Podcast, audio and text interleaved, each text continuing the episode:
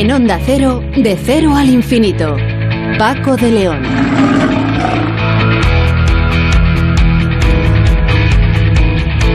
Señoras y señores, eh, muy buenas madrugadas y bienvenidos a esta cita semanal que mantenemos aquí en Onda Cero, en este programa diferente para gente curiosa, justo cuando empezamos el mes de julio.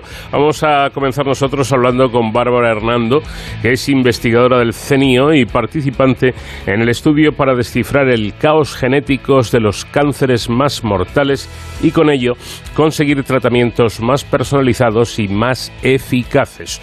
Hoy Sonsoles Sánchez Reyes nos trae la historia de un grande de la aventura como es Lorenz de Arabia y con Javier Mayra, jefe de estrategia comercial del CSIC, hablaremos de los test serológicos para la COVID-19 desarrollados por el CSIC que se producirán en acceso abierto en Sudáfrica y de esta manera llevaremos armas para combatir al coronavirus en otros lugares más lejanos. Con Alberto Barrios, profesor de la Escuela Agraria y Medioambiental INEA, vamos a hablar del pavoroso incendio que ha tenido lugar en la Sierra de la Culebra, que ha tenido unas consecuencias verdaderamente devastadoras. Y de paso hablaremos también de la situación de los bosques en nuestro país y de si es cierta esa frase popular de que los eh, incendios se apagan en invierno hablaremos con Juan Manuel Martínez, que es eh, geriatra, con el doctor Juan Manuel Martínez, que es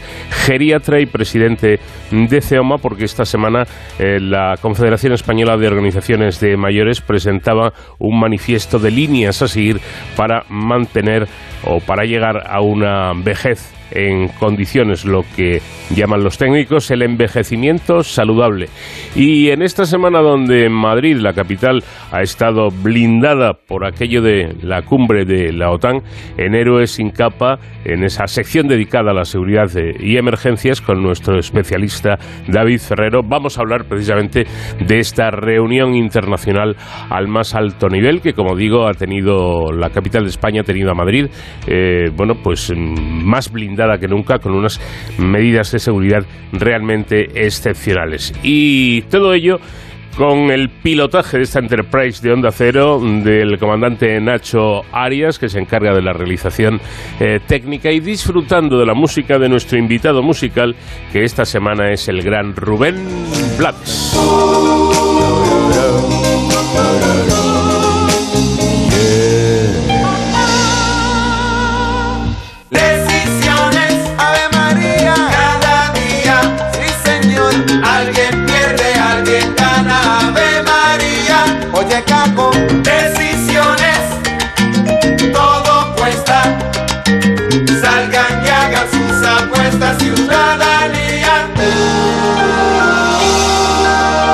Cero, con Paco de León, de cero al infinito. Investigadores del Centro Nacional de Investigaciones Oncológicas han participado en un trabajo para descifrar el caos genético de los cánceres más mortales y utilizar esta información para tratarlos de forma más eficaz. El trabajo se detalla en un artículo publicado por la prestigiosa revista Nature.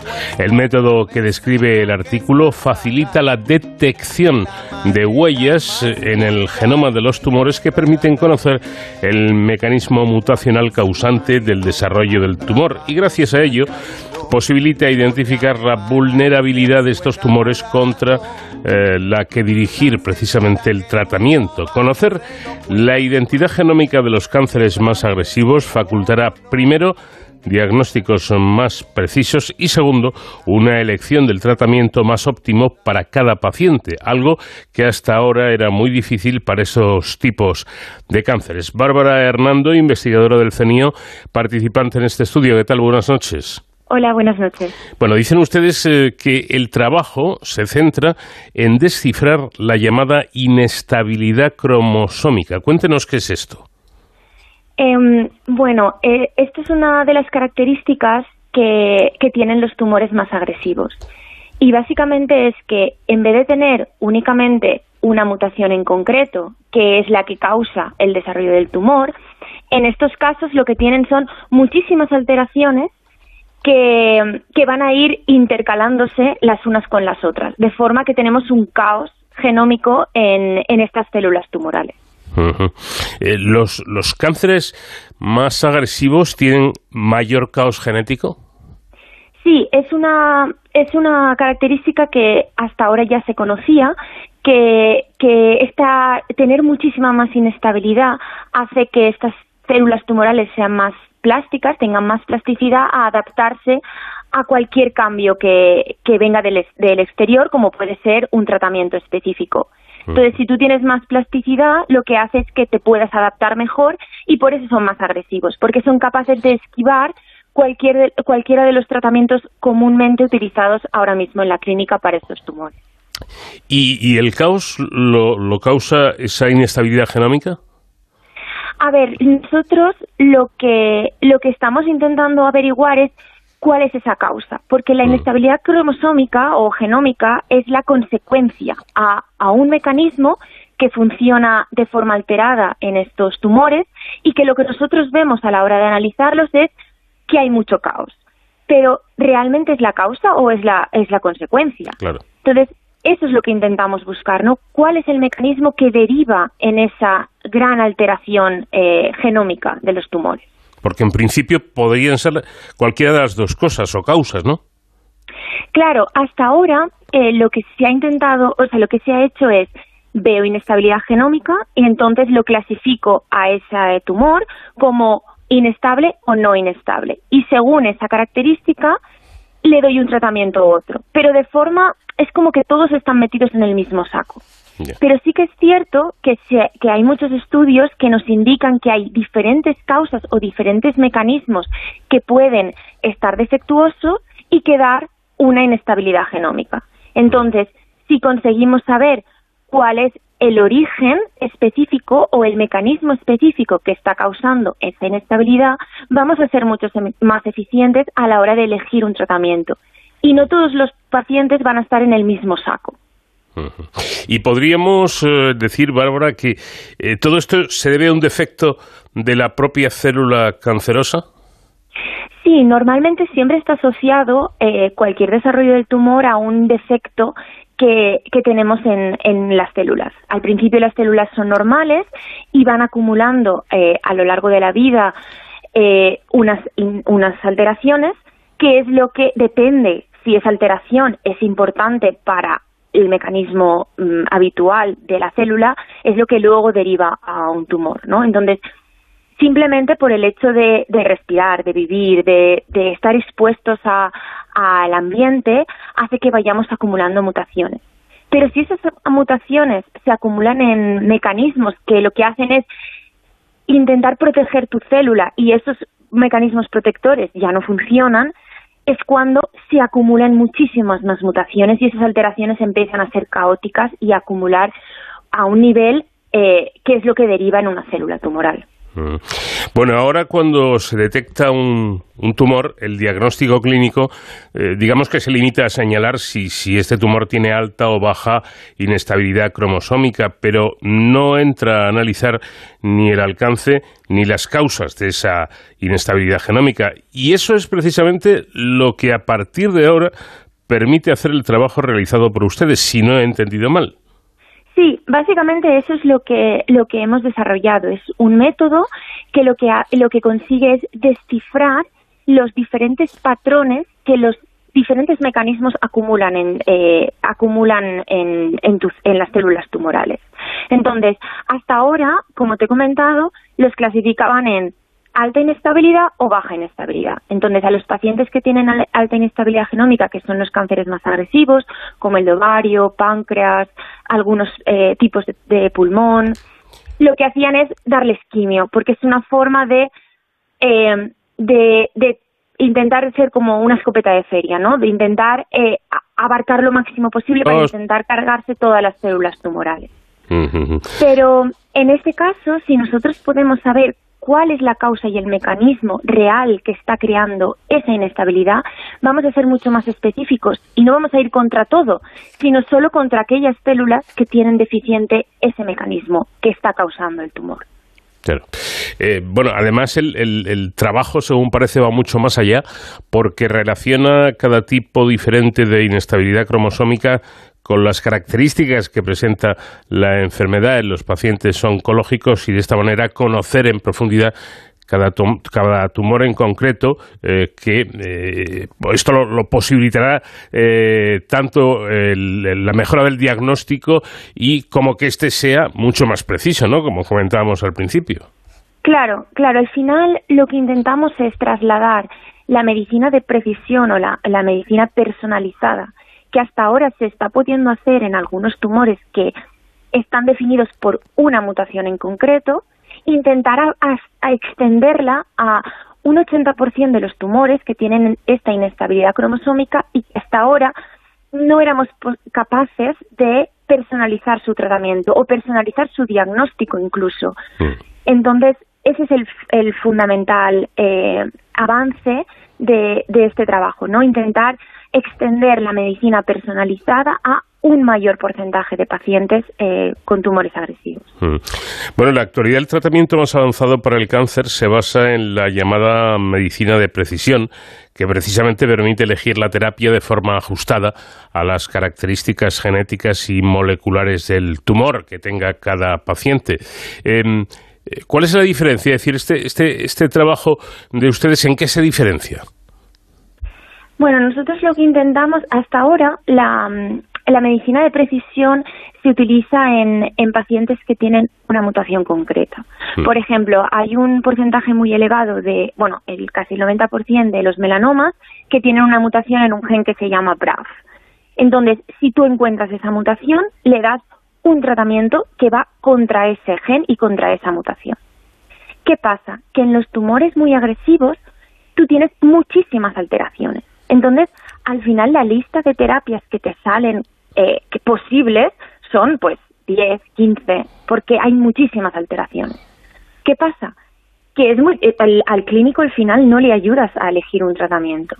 De forma que utilizando nuestra herramienta lo que conseguimos es ver cuál es el mecanismo específico que, está alterado, que puede haber muchísimas mutaciones puntuales, pero que al final están todas eh, englobadas en un mismo mecanismo, para buscar un tratamiento que bloquee ese mecanismo que está, que está provocando la evolución del tumor. Bueno, además, según, y esto, esto me parece, eh, bueno, por lo menos ese fuera, eh, muy llamativo, según uno de los directores del estudio, estos biomarcadores pueden incluso prever la eficacia que van a tener las terapias sobre un tumor concreto. Es decir, antes de aplicar eh, la terapia, ya sabemos hasta dónde va a llegar esa terapia.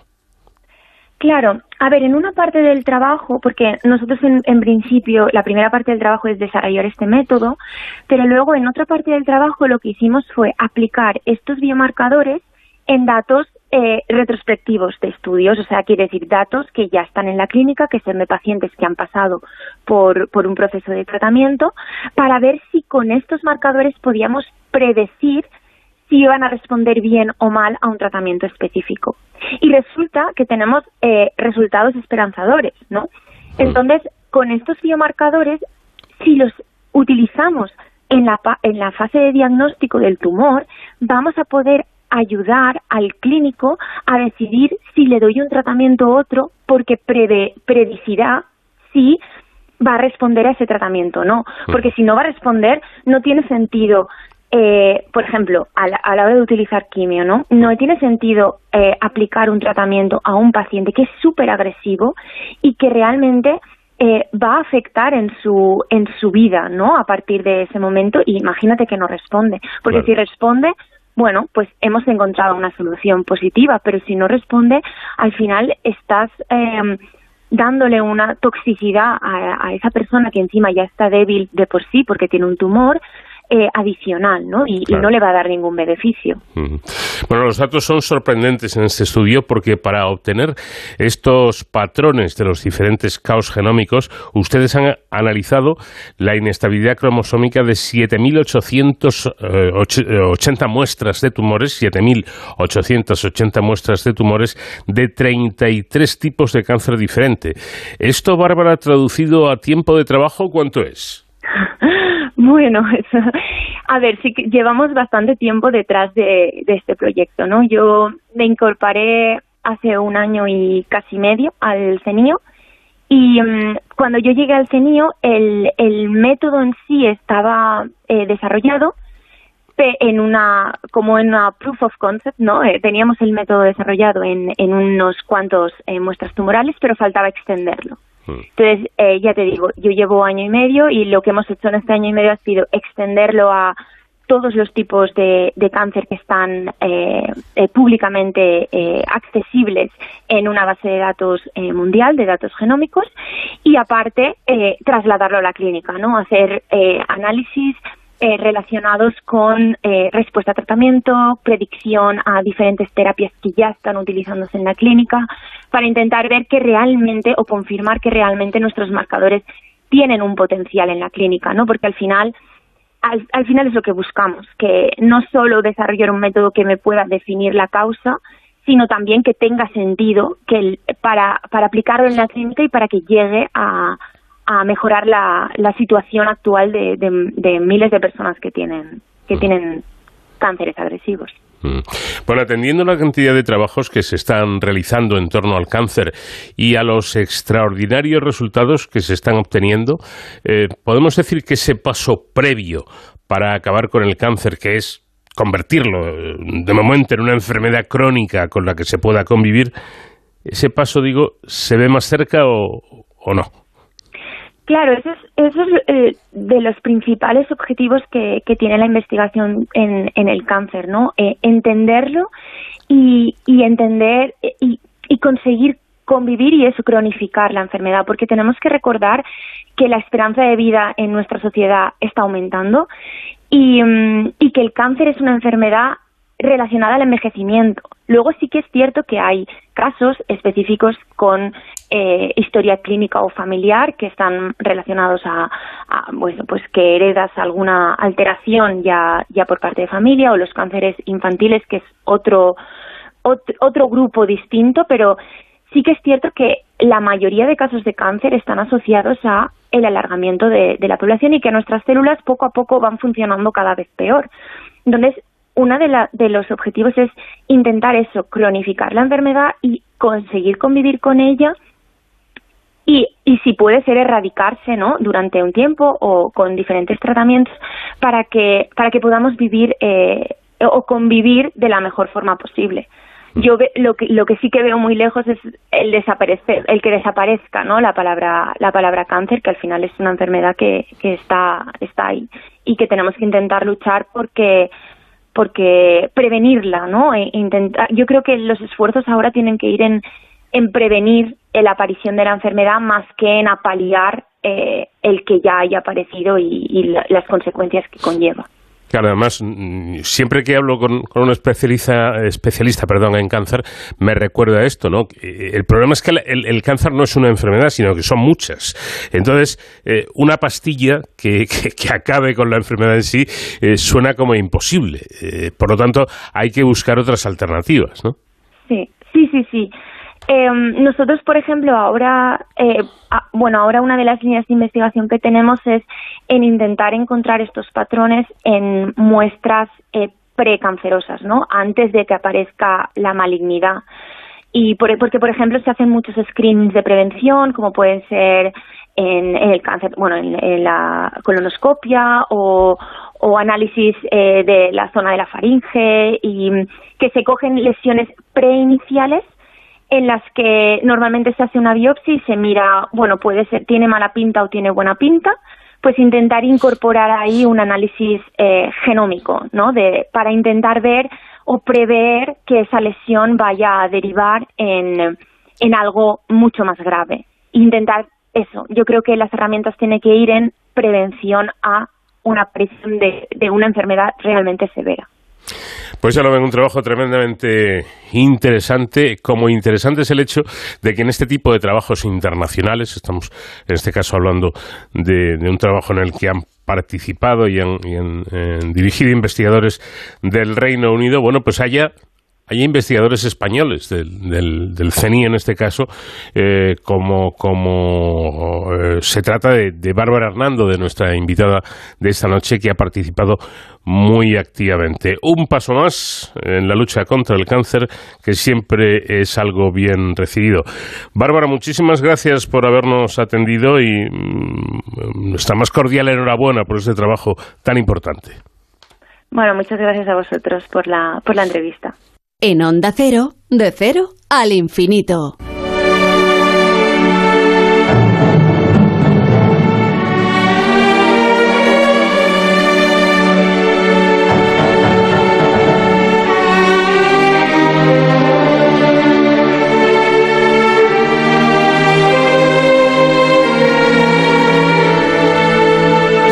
Porque el verano es eh, buena época para ellos, Sonsoles Sánchez Reyes vuelve esta semana por la senda de las grandes aventuras para hablarnos de otro de esos personajes capaz de hacer que nuestra imaginación vuele.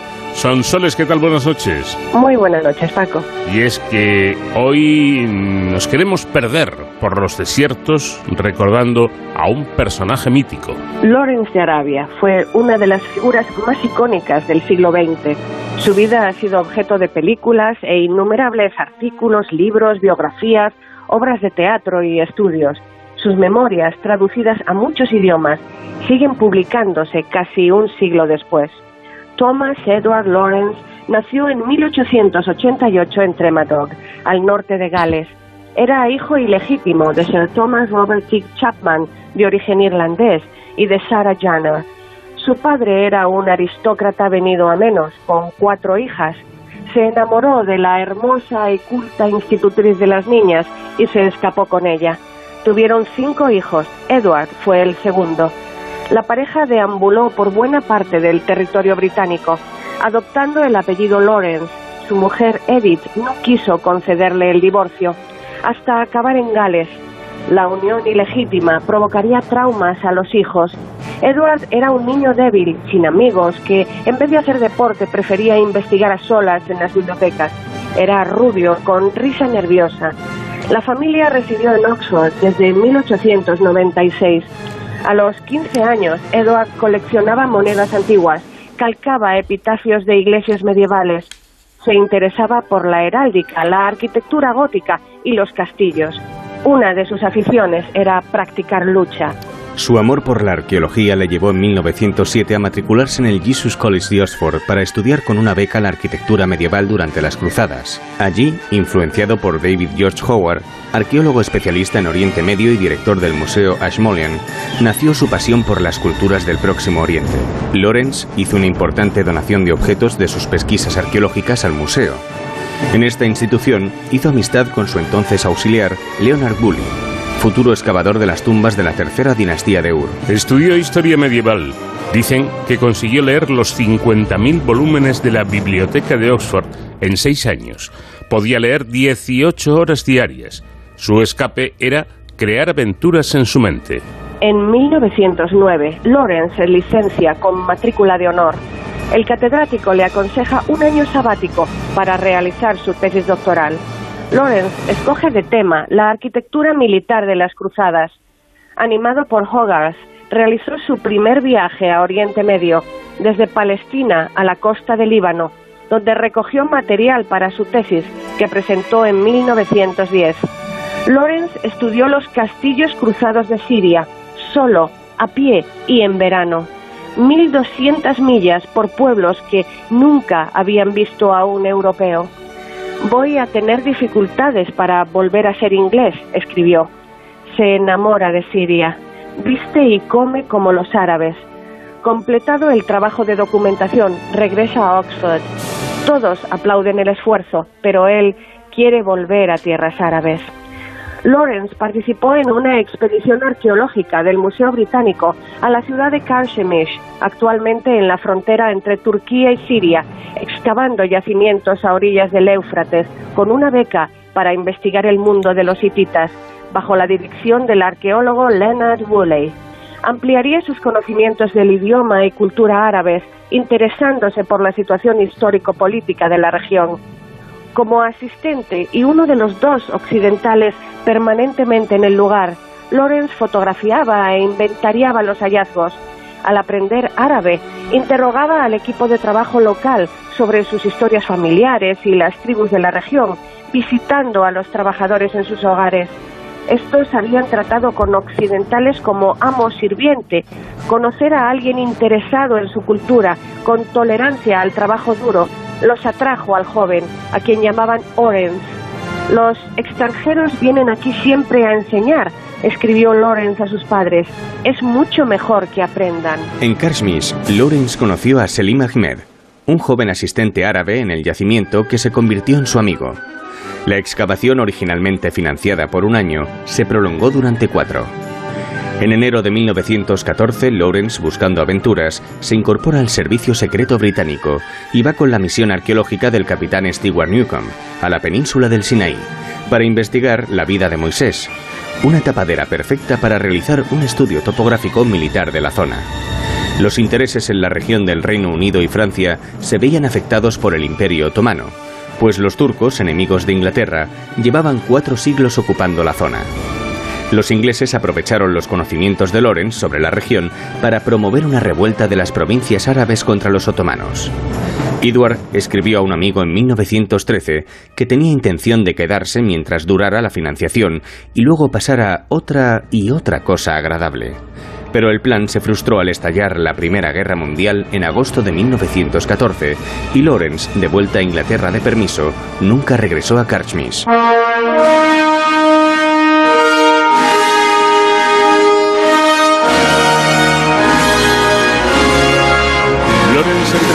Estratégico de cartografía del ejército. Con su admiración por los árabes anhelaba echar a los otomanos Turquía entró en guerra al lado de Alemania y Austria-Hungría. Debido a su experiencia en la región, Lorenz fue enviado a Egipto, base de operaciones británica para la campaña contra los turcos como segundo teniente de inteligencia militar. A finales de 1914 asciende a capitán sin haber disparado un tiro. En junio de 1916, las tribus árabes se alzan en armas frente a los turcos. Toma la iniciativa el emir Hussein, que, clamando venganza, toma la ciudad santa de la Meca. Los británicos les habían prometido ayuda, pero los rifles llegaban tarde y mal, y los turcos se habían atrincherado en Medina, bien abastecidos por ferrocarril. Los árabes no pueden hacer nada. Lawrence trabó gran amistad con Hussein Faisal I, miembro prominente de la familia Hashemí y líder de la rebelión árabe, que compartía su idea de crear un Estado panárabe con capital en Damasco. A cambio de apoyo militar, Hussein exigía la no invasión occidental y liderar él una liga árabe. Lawrence ayuda al emir. Su misión es pertrechar, entrenar y agitar la península arábiga. Los árabes acometen en guerrillas a los turcos, les hacen retroceder y él lucha con los árabes que considera su pueblo. Dinamita la red ferroviaria turca y Medina es tomada. Pero Lorenz es capturado por los otomanos en 1917. Soporta los castigos y sale de prisión y vuelve a hostigar a los turcos junto a árabes y británicos. 3.000 jinetes árabes de Lorenz consiguieron frenar a 50.000 turcos la hazaña recorre Europa. Las imágenes de Lawrence vestido a la usanza árabe se exhiben en los cines británicos y estadounidenses. La imagen es legendaria y la prensa aclama al héroe. El 1 de octubre de 1918, los árabes se acercaron a Damasco. Los turcos se repliegan y en noviembre llega la paz. Los árabes exigen que británicos y franceses cumplan su promesa de independencia. Pero vencidos los otomanos, las ambiciones para la zona del Reino Unido lideradas por el diplomático Mark Sykes y de Francia por Georges Picot se revelaron en un tratado que repartía el territorio entre ambas, ratificado con el Tratado de Paz de Versalles de 1919, al finalizar la Primera Guerra Mundial. Lawrence va a París a participar en el Tratado de Versalles en vano. Regresa y cuenta a los árabes que tras los cuatro siglos de los turcos, ahora están británicos y franceses. Hussein no recibiría las concesiones prometidas por sus aliados. Lawrence tuvo un dilema moral entre la lealtad prometida a los árabes y la debida a su patria. Desilusionado por la actuación de su país, asqueado de la guerra de la que se sentía corresponsable, apenado por ser considerado traidor por los árabes y abatido por las pérdidas en batalla en las trincheras en el frente francés de sus dos hermanos en 1915, ambos eran más jóvenes que yo, escribió, no me parece correcto seguir viviendo en paz en el Cairo. Lawrence pidió el relevo y el 4 de octubre de 1918 abandonó Damasco rumbo a Inglaterra, vía el Cairo. Ese año el escritor Lowell Thomas le conoció y popularizó su sobrenombre Lawrence de Arabia. Winston Churchill, entonces ministro de las colonias, le nombró asesor en asuntos de Oriente Próximo. Una vez en el Reino Unido, en 1922, Lawrence, con el beneplácito de Churchill y Hugh Trenchard, mariscal de la Real Fuerza Aérea, se alistó en ella con el nombre de John Hume Ross, pero fue expulsado al revelarse su identidad en la prensa. Con el nombre de Thomas Edward Shaw fue readmitido y asignado a los tanques y estuvo otros 10 años en el ejército. En 1926, Lawrence publicó su famosa y extensa autobiografía, Los siete pilares de la sabiduría, que relata su experiencia bélica contra los turcos. El primer borrador lo perdió en la estación de Reading en noviembre de 1919 y lo reescribió de memoria en el ático del arquitecto Herbert Baker en Barton Street, Londres, aunque la versión definitiva no llegaría hasta un tercer borrador redactado en Oxford. La dedicatoria a S.A. se cree que se refiere a Selim Ahmed, su joven amigo de Carchemish, que había muerto, probablemente de tifus, a los 19 años, pocas semanas antes de la ofensiva para liberar Damasco en 1918. En marzo de 1927 se publicó Revuelta en el Desierto, una versión resumida para el público general. En 1935 decide retirarse a una pequeña casa de Clouds Hill, en Dorset, lejos del mundo. El 13 de mayo de 1935, con intensa lluvia, en la carretera entre Bovington Camp y Clouds Hill, sufrió un accidente en su motocicleta de gran cilindrada Braux Superior SS-100. Mientras regresaba de la oficina de correos a alta velocidad, los jóvenes ciclistas Frank Fletcher y Albert Hirgapes se le cruzaron. Al frenar en seco para esquivarlos, su motocicleta chocó contra un poste de telégrafo y salió despedido casi 30 metros. Su cabeza impactó contra el suelo sufriendo una fractura en el cráneo, la rotura de una pierna y heridas internas. Quedó en coma. Fue atendido por los mayores especialistas de Inglaterra, entre ellos el médico del rey Sir Fawar Buzzard, pero ninguno pudo conseguir que saliera del coma. Murió seis días después, el 19 de mayo. Tenía tan solo 46 años.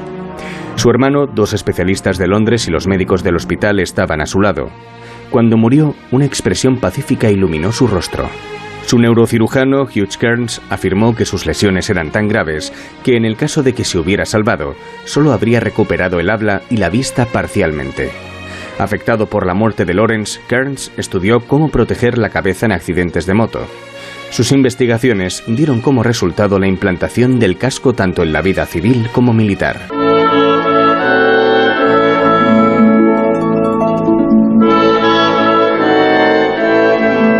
En un comunicado, el hermano de Lawrence pidió, de acuerdo con los deseos del fallecido, que nadie enviara flores. Fue enterrado tras una ceremonia sobria en un ataúd sencillo, envuelto con la Union Jack, en una pequeña capilla del cementerio de Moreton. Un modesto cortejo fúnebre pasó por las calles del pueblo. Con Lawrence hemos perdido a uno de los más grandes seres de nuestro tiempo, expresó el primer ministro británico Winston Churchill. La historia de Lawrence de Arabia se consolidaría cuando David Lean la llevó al cine en 1962 en una emblemática película del mismo título protagonizada por Peter O'Toole. Las conspiraciones sobre su muerte se sucedieron las jornadas siguientes y todavía se baraja la posibilidad de que el accidente fuera un asesinato por sus enemigos. Tras la película Lawrence After Arabia de 2021, que deja abierta esta hipótesis, Dennis Fletcher, hermano de uno de los ciclistas del accidente, lo rechazó. Intentan demostrar que fue asesinado, pero no lo fue. Mi familia ha vivido con el accidente toda la vida. Quienes repiten estas teorías solo quieren ganar dinero. Como memorial, un busto de Lawrence de Arabia fue ubicado en 1936 en la cripta de la Catedral de San Pablo en Londres, al lado de las tumbas de los mayores genios militares de Gran Bretaña, como el Duque de Wellington y el Almirante Nelson. El busto fue realizado por Eric Kennington, el ilustrador de su autobiografía Los siete pilares de la sabiduría. Una vida increíble que dio lugar a una obra también increíble como es eh, Lawrence de Arabia, con esa película maravillosa que sin duda todos recordamos. Gracias, Sonsoles, y te espero la próxima semana. Gracias a ti, Paco. Un abrazo y hasta la próxima semana.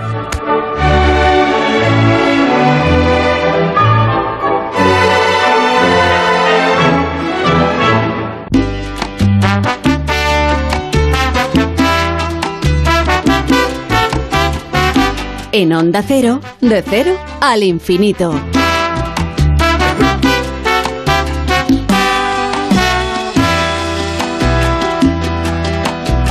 Cuidado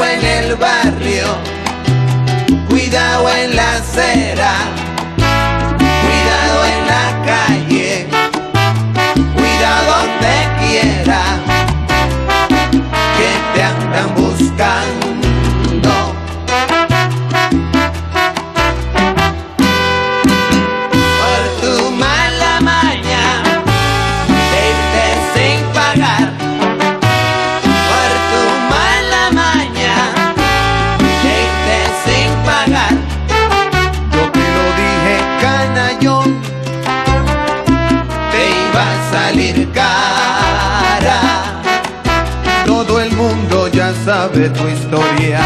Todo el barrio sabe la verdad Que jugaste un dinero y perdiste.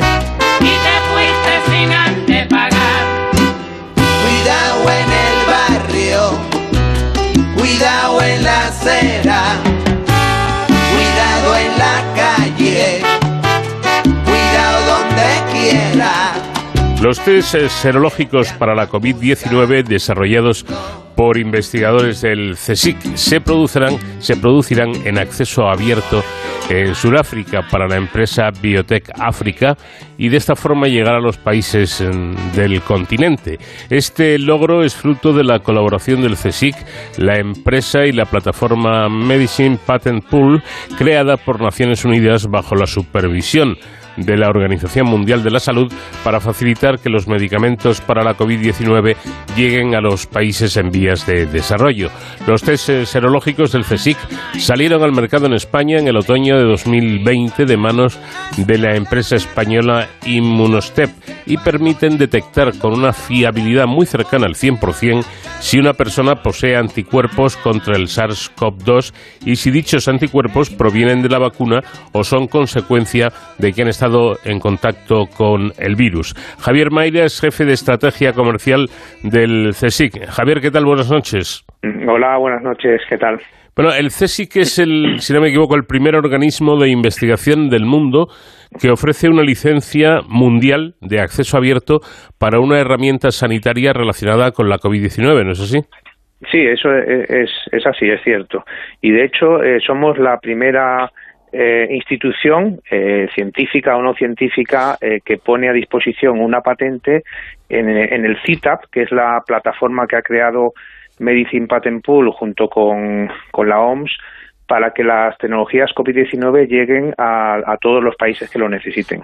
En eso hemos sido pioneros. ¿Y, y cuándo eh, será una realidad eh, este esto que de momento es un proyecto? Eh, mm, ¿A qué te refieres? el- Sí, a que esté a, que esté a disposición de, de los gobiernos africanos.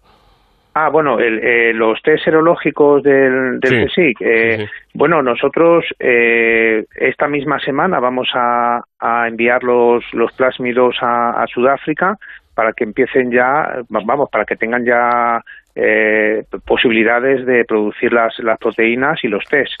Eh, la transferencia de tecnología va, con- va a constituir en, en enviar plásmidos, en enviar el material biológico que ellos necesitan para producir los test y después asesoramiento, evidentemente, de nuestros investigadores. Entonces, bueno, yo creo que en un plazo muy cortito ellos van a ser capaces de producir los test y, y bueno, y de distribuirlos en el continente africano, sí. Bueno, quizá uno de los aspectos digamos, más importantes es que los test serológicos del CSIC se vayan a fabricar y, distribuir en los propios países eh, africanos, mm. es decir, los mismos países donde van a ser utilizados. Sí, efectivamente, efectivamente. Yo creo que eh, al principio de la pandemia, el, con las tecnologías COVID-19, el CSIC se propuso dos, dos, dos retos importantes. Uno era que sus tecnologías COVID-19 se fabricasen en, en España para evitar la dependencia que teníamos en aquellos primeros meses de la pandemia con respecto a terceros países, ¿no? Y fundamentalmente China. Eso fue lo primero que hicimos, ¿no? A licenciar Solar Immunostep. Los test se fabrican en, Salamanca y se distribuyen para España y para otros países europeos. Y lo siguiente es que queríamos que llegasen a cualquier país que lo necesitase, ¿no? Y para eso nos pusimos en contacto con, la OMS, la Organización Mundial de la Salud. Ellos nos pusieron en contacto con la Medicine Patent Pool y bueno, entre todos hemos trabajado para que esto fuera posible. Mm. Bueno, eh, yo creo que lo ha explicado muy bien, ¿no? Pero por si acaso, y ya lo ha dicho usted en, reiteradas ocasiones, eh, que de lo que se trata es de que una tecnología COVID-19 efectivamente pueda llegar a todos los países que la necesiten, porque a veces, eh, sobre todo aquí, en, el llamado primer mundo, mm, parece que nos olvidamos, ¿no? Como si esto de la COVID mm. fuera cosa del pasado. Sí, efectivamente, ¿no? Y además... Eh bueno, ya estamos viendo, ahora mismo hay un repunte de, casos ¿no? En, en, España, menos mal que tenemos a la población vacunada y, bueno, pues eso no, no, se traduce en una presión importante en los hospitales, pero bueno, para solucionar este problema eh, tenemos que hacerlo a nivel global, ¿no? Es decir, que si no en otros países el virus puede mutar y las vacunas pueden ser más o menos eh, eficaces contra, contra esas nuevas eh, mutaciones, nuevas variantes del virus, ¿no? Entonces eh, se trata de, eh, vamos, de, que las tecnologías lleguen a cualquier país del mundo, primero por, por motivos humanitarios, evidentemente, intentar salvar vidas en, en cualquier país, y después, pues, pues también para intentar solucionar este problema entre todos. Claro. Bueno, si no me equivoco, el desarrollo de los test serológicos del CSIC comenzó en marzo de 2020, precisamente el inicio del confinamiento, cuando eh, ustedes, los investigadores del CSIC, se encerraron en los laboratorios para desarrollar nuevas tecnologías contra el coronavirus. Eh, ¿Cómo ha sido, cómo fue eh, todo, todo aquel tiempo un poco de desconcierto, porque se sabía mm. poco del asunto, incluso ustedes, los, los técnicos, los, los profesionales, ¿cómo, cómo, fue, ¿cómo se vio todo eso? Bueno, en aquellos meses fueron muy intensos en el, en el CSIC, los meses de confinamiento. Nuestros investigadores en, que trabajan en biotecnología, en, este tipo de, de vamos, de, campos de investigación, eh, se encerraron en los laboratorios. Ellos trabajaban los siete días de la semana. Nosotros en transferencia de tecnología eh, contactábamos con ellos todos los días por la noche, cuando ellos salían de los laboratorios. Eh, y o sea era todo a, vamos a, contrarreloj trabajamos a contrarreloj.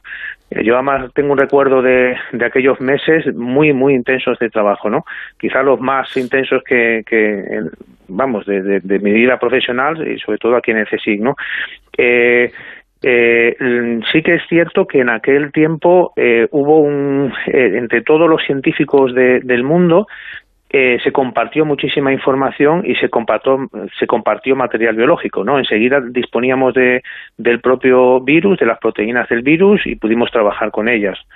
Así que, y diseñar estos, estos test.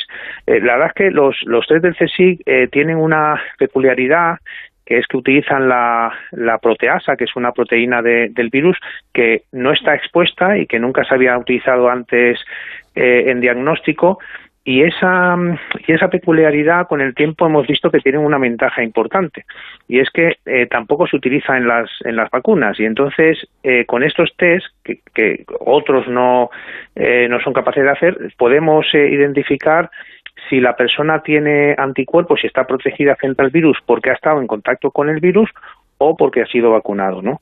Y ahora, pues en, en esta fase también de la pandemia, pues es una información interesante. Además, eh, si no me equivoco, los, los test se protegieron mediante patente, ¿no? Sí, eh, está protegido mediante patente y material biológico en el sentido que hay cierto material que tenemos en nuestro custodiado en nuestros laboratorios y, y, es, pero efectivamente el tema de la proteasa, el uso de la proteasa está, está protegido mediante mediante patente. Fuimos, digamos, en ese los primeros que se nos ocurrió eh, utilizar esta proteína en, en, los test, ¿no? Y después, eh, posteriormente, se demostró además que el uso de esta proteasa, de esta proteína, eh, además eh, implicaba ventajas importantes mm. en, la utilidad de los propios test. Claro. Efectivamente, un poco lo, que, lo que he explicado antes, ¿no? El tema de, de ser capaces de identificar si la protección de la persona viene de, de haber sido vacunado o, o, viene de haber estado en contacto con el virus, que es información interesante.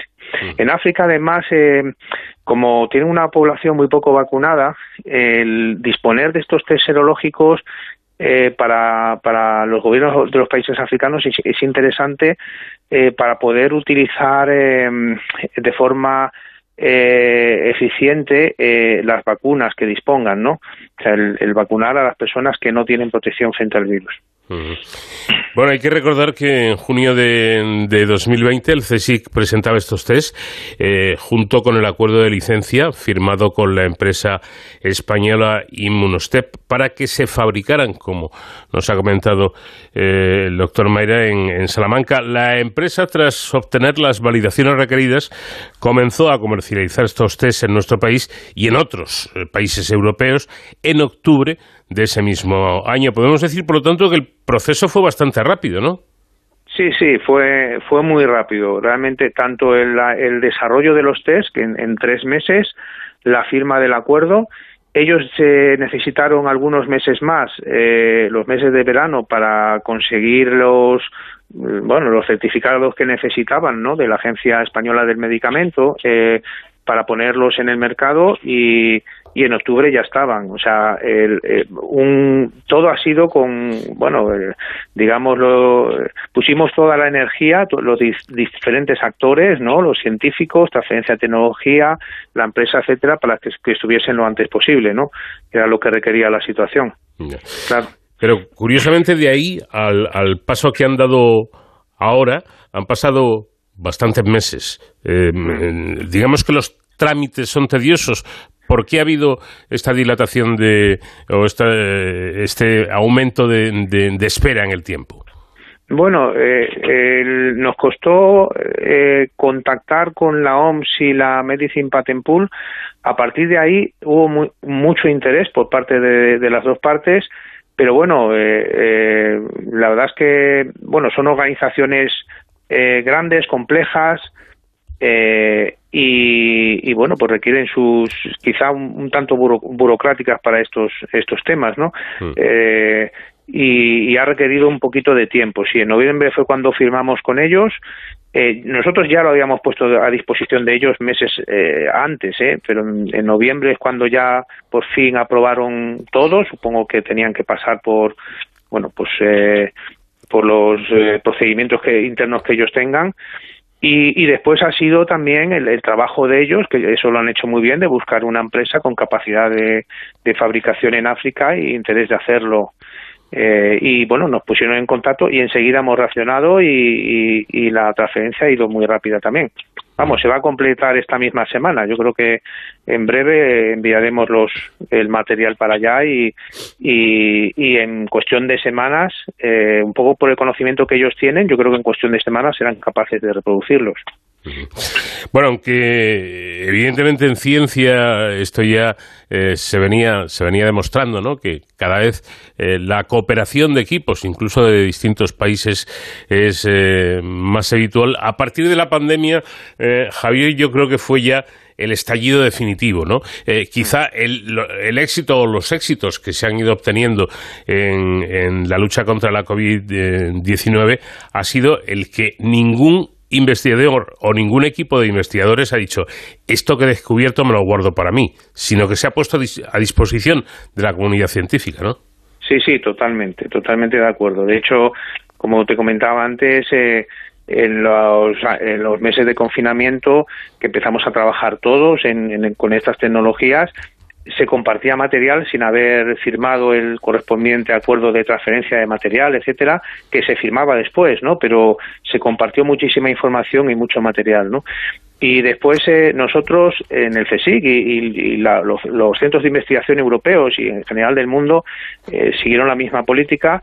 Nosotros lo que eh, internamente implantamos fue que las tecnologías COVID-19 no se podían proteger mediante secreto industrial porque había que publicarlas y, que todo, eh, todo el mundo tuviese acceso a, los nuevos avances eh, sí que lo protegimos mediante patente y ya habéis visto el uso que hemos hecho de, la misma, o sea, patente, producir en España y que se produzca en cualquier país y facilitar el, acceso a la tecnología.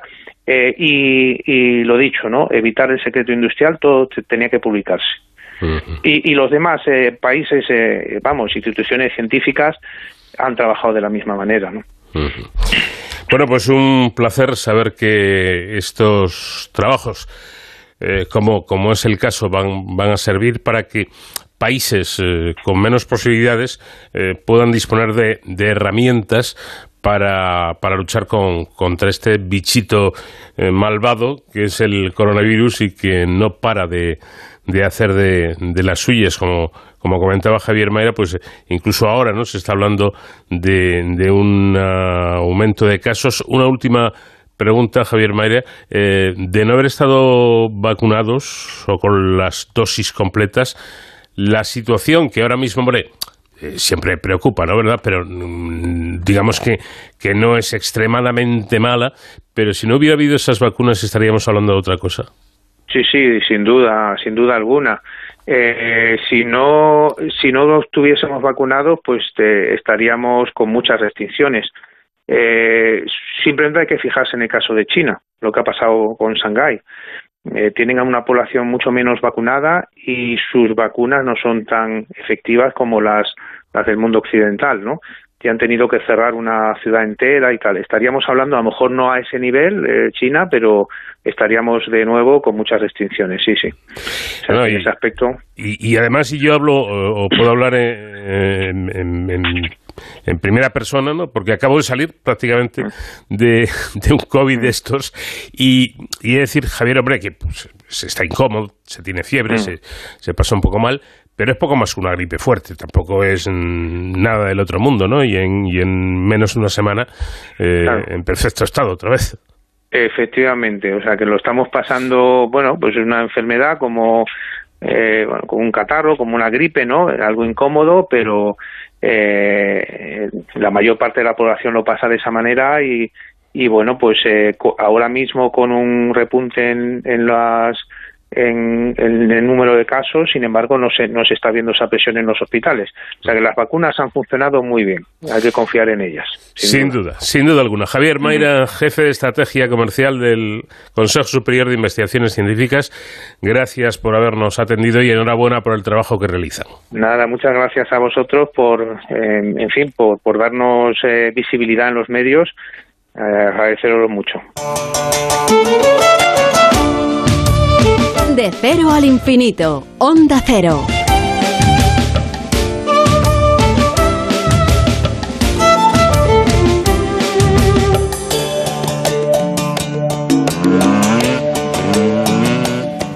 Alerta que al que va en motocicleta, ningún carro lo respeta y autobús mejor ni hablar.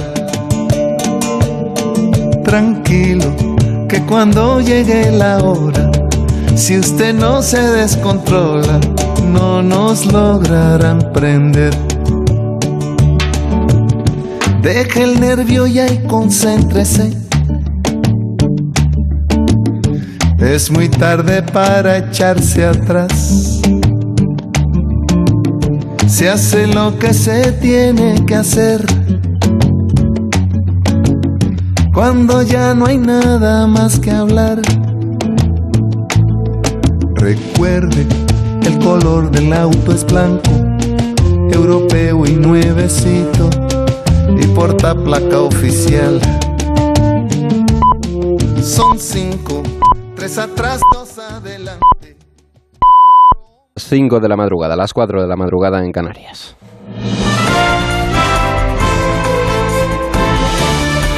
Noticias en Onda Cero. ¿Qué tal? Buenas noches. El presidente del Gobierno, Pedro Sánchez, acudirá al Congreso de los Diputados los días 12 y 14 de julio para celebrar el debate sobre el Estado de la Nación. El Gobierno ha presentado formalmente la solicitud para que se celebren estas fechas, aunque la última palabra la tiene la presidenta de la Cámara, Merichel Batet. El debate se extenderá durante tres días y es posible que en la última jornada, además de las decenas de resoluciones presentadas por los grupos parlamentarios como colofón al debate, se vote, entre otras cosas, la convalidación del último decreto anticrisis aprobado por el Consejo de Ministros. El ministro de la Presidencia, Félix Bolaños, considera positivo que se vuelva a la normalidad con la celebración del debate que no se, que no se llevaba a cabo desde el año 2015. Va a ser una gran oportunidad para que el presidente del Gobierno explique todas las medidas y todas las políticas que hemos ya hecho en lo que va de legislatura. Todas para reforzar el estado del bienestar, para garantizar el crecimiento económico, para seguir consolidando el crecimiento de empleo y para ampliar derechos. En otro orden de asuntos, desde la oposición, el presidente del Partido Popular considera que el gobierno ha desconectado con la sociedad por haber reaccionado mal ante la subida de la inflación. De hecho, acusa a Pedro Sánchez de haber tardado tres meses en implementar las propuestas de su partido. Cuando un gobierno desconecta de la sociedad, tiene una fecha de caducidad. Desconectar es cuando la inflación está devorando a las familias catalanas, cuando la gente ya deja de consumir simplemente porque no tiene dinero para pagar, cuando ha caído el consumo privado durante el último trimestre un 2%, porque los precios han subido más de un 10%, cualquier gobierno que no priorice ese problema es un gobierno que ha desconectado. Mientras tanto, la situación en Ucrania sigue siendo complicada. Esta misma madrugada han tenido lugar numerosas explosiones en la ciudad de Mykolaiv. La Unión Europea reitera su llamada al presidente ruso Vladimir Putin para que cese de inmediato los ataques a civiles, informa Elizabeth Urzelay. Ucrania continúa con bombardeos casi a diario. Por ello, el Servicio Estatal de Emergencias del país ha instado a la población a no ignorar estos ataques y a resguardarse en refugios. La última agresión ha tenido lugar al sur de Ucrania, en la ciudad de Odessa. Entre los fallecidos hay una mujer embarazada. La ofensiva de las fuerzas del Kremlin se intensifica cerca de Kramatorsk. Moscú trata de tomar la carretera que une Bakhmut y Lysychansk, la última gran ciudad bajo el poder ucraniano. Por otra parte, las autoridades del Estado denuncian el hallazgo de una fosa común con más de un centenar de cuerpos en Mariupol. La Unión Europea prepara su séptimo paquete de sanciones contra Rusia, al que se opone Hungría porque no quiere dejar de comprar su gas. Putin alerta de que estas represalias solo consiguen acelerar la integración de Rusia con Bielorrusia. Cambiamos de asunto. En nuestro país, los datos de coronavirus apuntan a que nos encontramos ante una posible séptima ola de la pandemia. El número de ingresados supera los 10.000, con una incidencia media de 996 casos por cada 100.000 habitantes. Comunidades como Madrid, Castilla-La Mancha o Extremadura superan además ya esa barrera. Por su parte, la ministra de Sanidad, Carolina Darias, ha explicado que se está monitorizando la evolución de la pandemia y aunque ha reconocido una mayor circulación del virus, ha asegurado que la ocupación de la SUCI se mantiene. Con ello ha hecho un llamamiento a la prudencia y ha recomendado el uso de mascarillas ante una subida de contagios que ha querido explicar así. Estamos en un incremento de casos, motivado principalmente por una, un incremento de nuevos sublinajes que han aparecido, en este caso la BA4 y la BA5. Sabemos también por otros países que han tenido este mismo incremento, el caso de Portugal, que estamos ante, al menos en los datos conocidos hasta ahora, estamos ante sublinajes de Omicron que tienen una mayor transmisibilidad, pero una menor gravedad en relación a etapas anteriores. Y antes de los deportes les contamos una última hora que nos llega desde Irán. Allí un terremoto de 6 grados en la escala de Richter ha sacudido el sur del país. El seísmo ha tenido una profundidad de 6 kilómetros, aunque por el momento no se ha notificado ningún balance de posibles víctimas mortales o daños materiales. También Japón ha sido testigo hace unos instantes de otro terremoto de 5,9 grados. En deportes, el tenista español Carlos Alcaraz se clasifica para los octavos de final de Wimbledon y mañana domingo se enfrentará al italiano Yannick Sinner. En fútbol femenino, la selección española ha firmado un empate a uno ante Italia en su último partido de preparación antes de su estreno en la Eurocopa de Inglaterra, que arrancará el próximo miércoles, aunque no será hasta el viernes cuando España debute ante Finlandia. Es todo, actualizamos información en 55 minutos, cuando sean las 6 de la madrugada, las 5 de la madrugada, en las Islas Canarias. Ya saben que pueden mantenerse informados en todo momento en nuestra página web ondacero.es. Síguenos por internet en ondacero.es.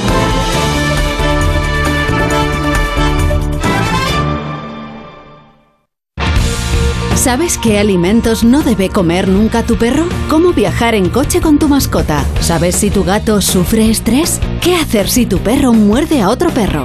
Si tienes alguna consulta sobre tu mascota, Carlos Rodríguez te la resuelve. Como el perro y el gato. Sábados a las 3 de la tarde, domingos a las 2 y media y siempre que quieras en la app y en la web de Onda Cero. Patrocinado por Menforsan, los especialistas en cuidados, higiene y cosmética natural para las mascotas. Te mereces esta radio. Onda Cero, tu radio.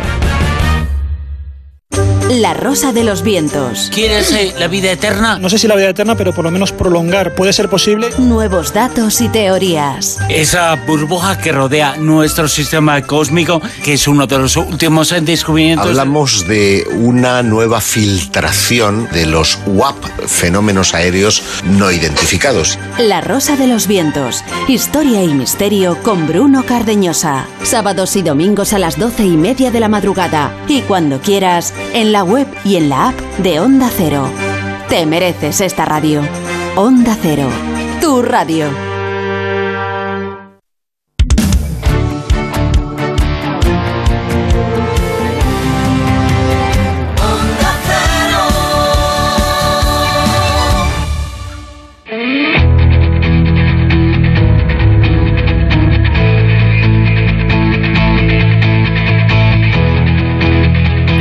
Cero, de cero al infinito. Paco de León. Aquí comenzamos la segunda hora de programa en este tiempo de radio que compartimos cada semana aquí en Onda Cero. Vamos a empezar hablando con Abel Barrios, que es profesor de la Escuela Agrícola y Medioambiental INEA, con el que charlaremos eh, bueno, y conoceremos detalles del pavoroso incendio eh, que tuvo lugar en la Sierra de la Culebra y que ha causado unos, eh, bueno, un auténtico drama ecológico y medioambiental. Y de paso también charlaremos de la situación de los bosques en nuestro país. Nos haremos la pregunta de si realmente, como dice la sabiduría popular, los incendios se apagan en invierno. Y vamos a hablar con el doctor Juan Manuel Martínez, que es geriatra y presidente de CEOMA, la Confederación Española de, Organizadores, de Organizaciones de Mayores, eh, para conocer qué es eso del envejecimiento saludable y qué podemos hacer para envejecer saludablemente. Y en Héroes sin capa vamos a hablar de la noticia de seguridad por excelencia durante esta semana, que no ha sido otra que la cumbre de la OTAN, que ha blindado completamente la capital de España. Lo haremos con nuestro experto en seguridad y emergencias, David Ferrero. Y seguiremos disfrutando de la música de nuestro invitado esta semana, Rubén Blades.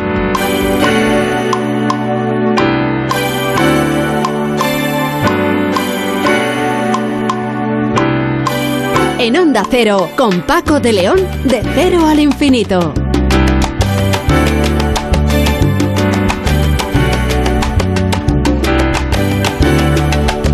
Saliendo del hospital después del ver a mi mamá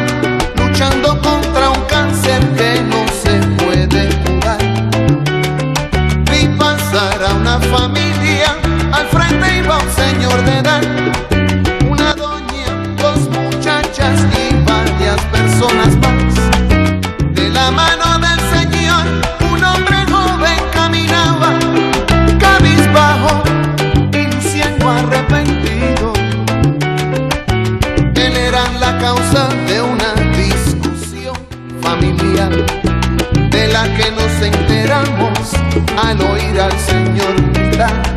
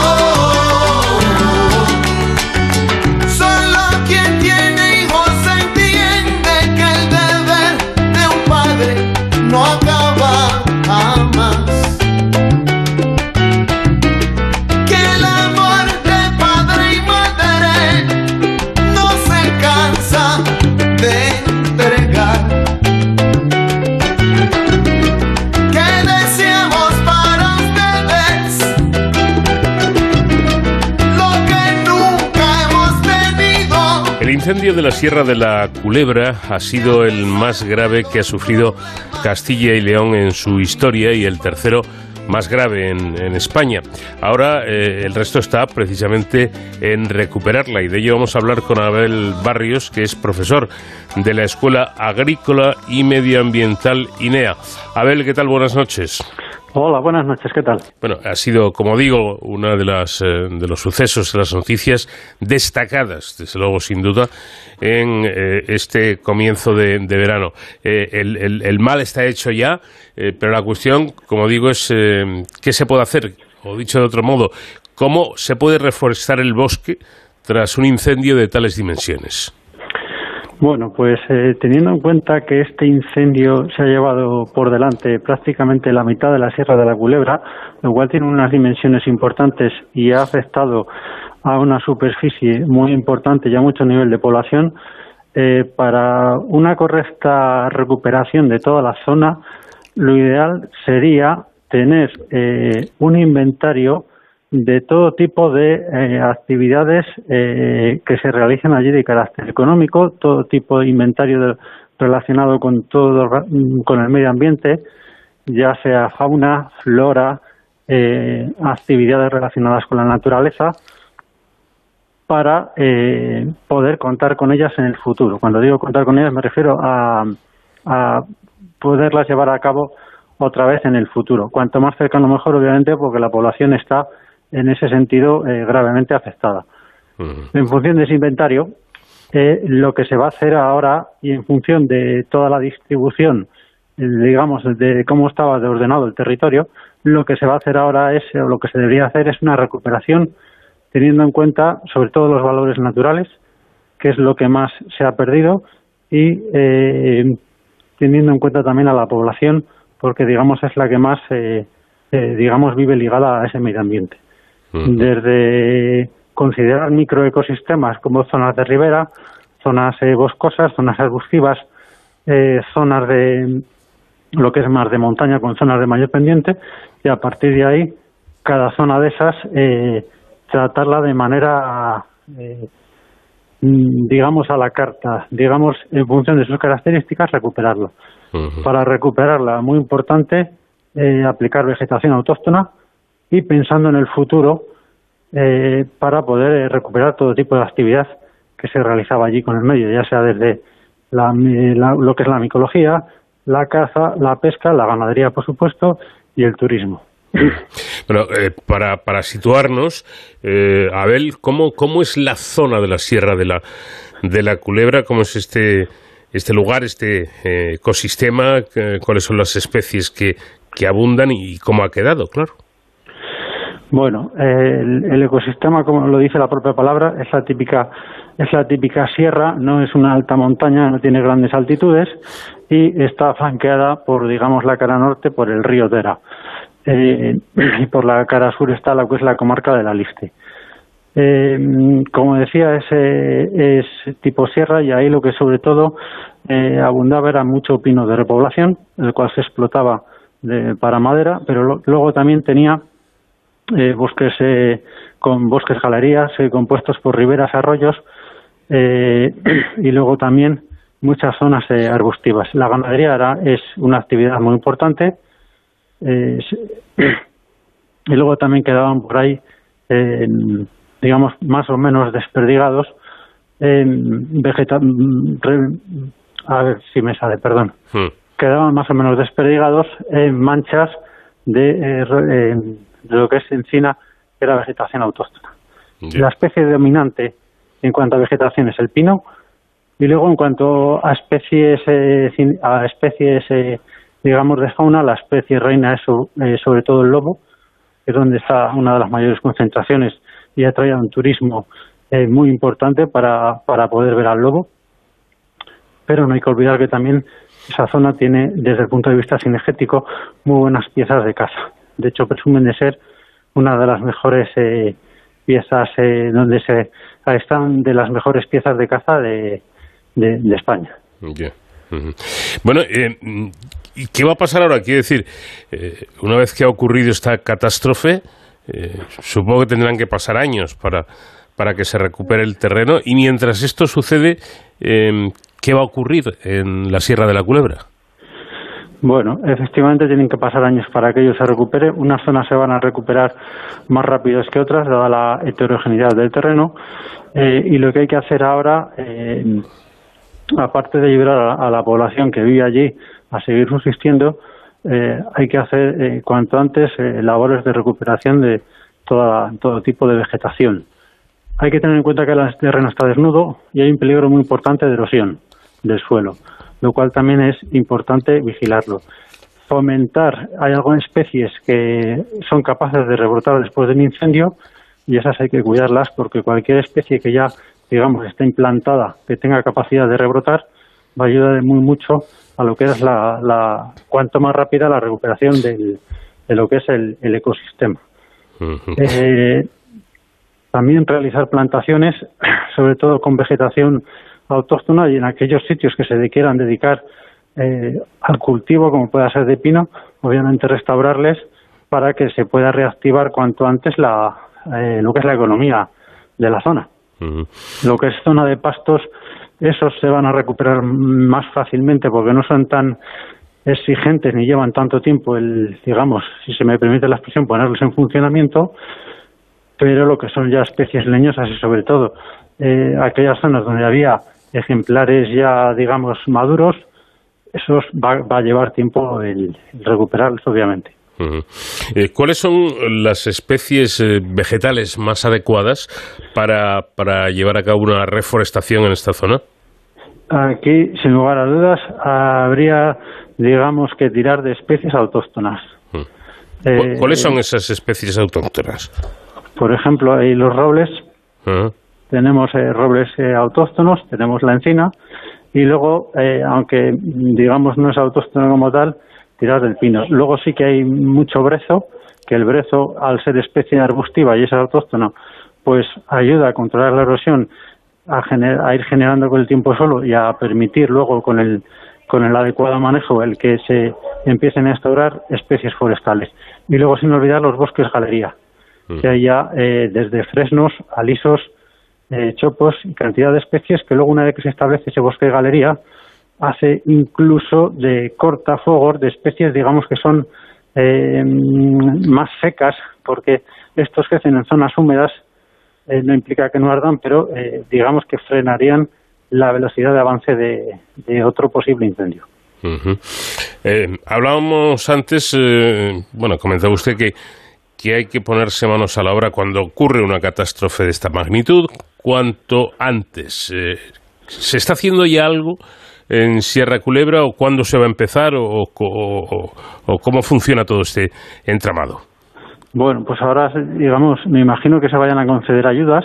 Mm. Esas ayudas llevan tiempo lo que es el, ponerlas en funcionamiento, pero sí que es muy importante en cuanto eh, llegue la época ideal para hacer eh, reforestaciones, por ejemplo, que es el otoño, ponerse cuanto antes, no dejarlo, eh, no, no dejarlo escapar, porque es importante en la época en la que se empiezan a, en el que se, si se quieren hacer repoblaciones, empezar a hacerlas en el momento adecuado para que tengan un, mayor éxito y sea luego más fácil su mantenimiento. Hay otras que incluso ya se pueden empezar a llevar a cabo, tipo pastos.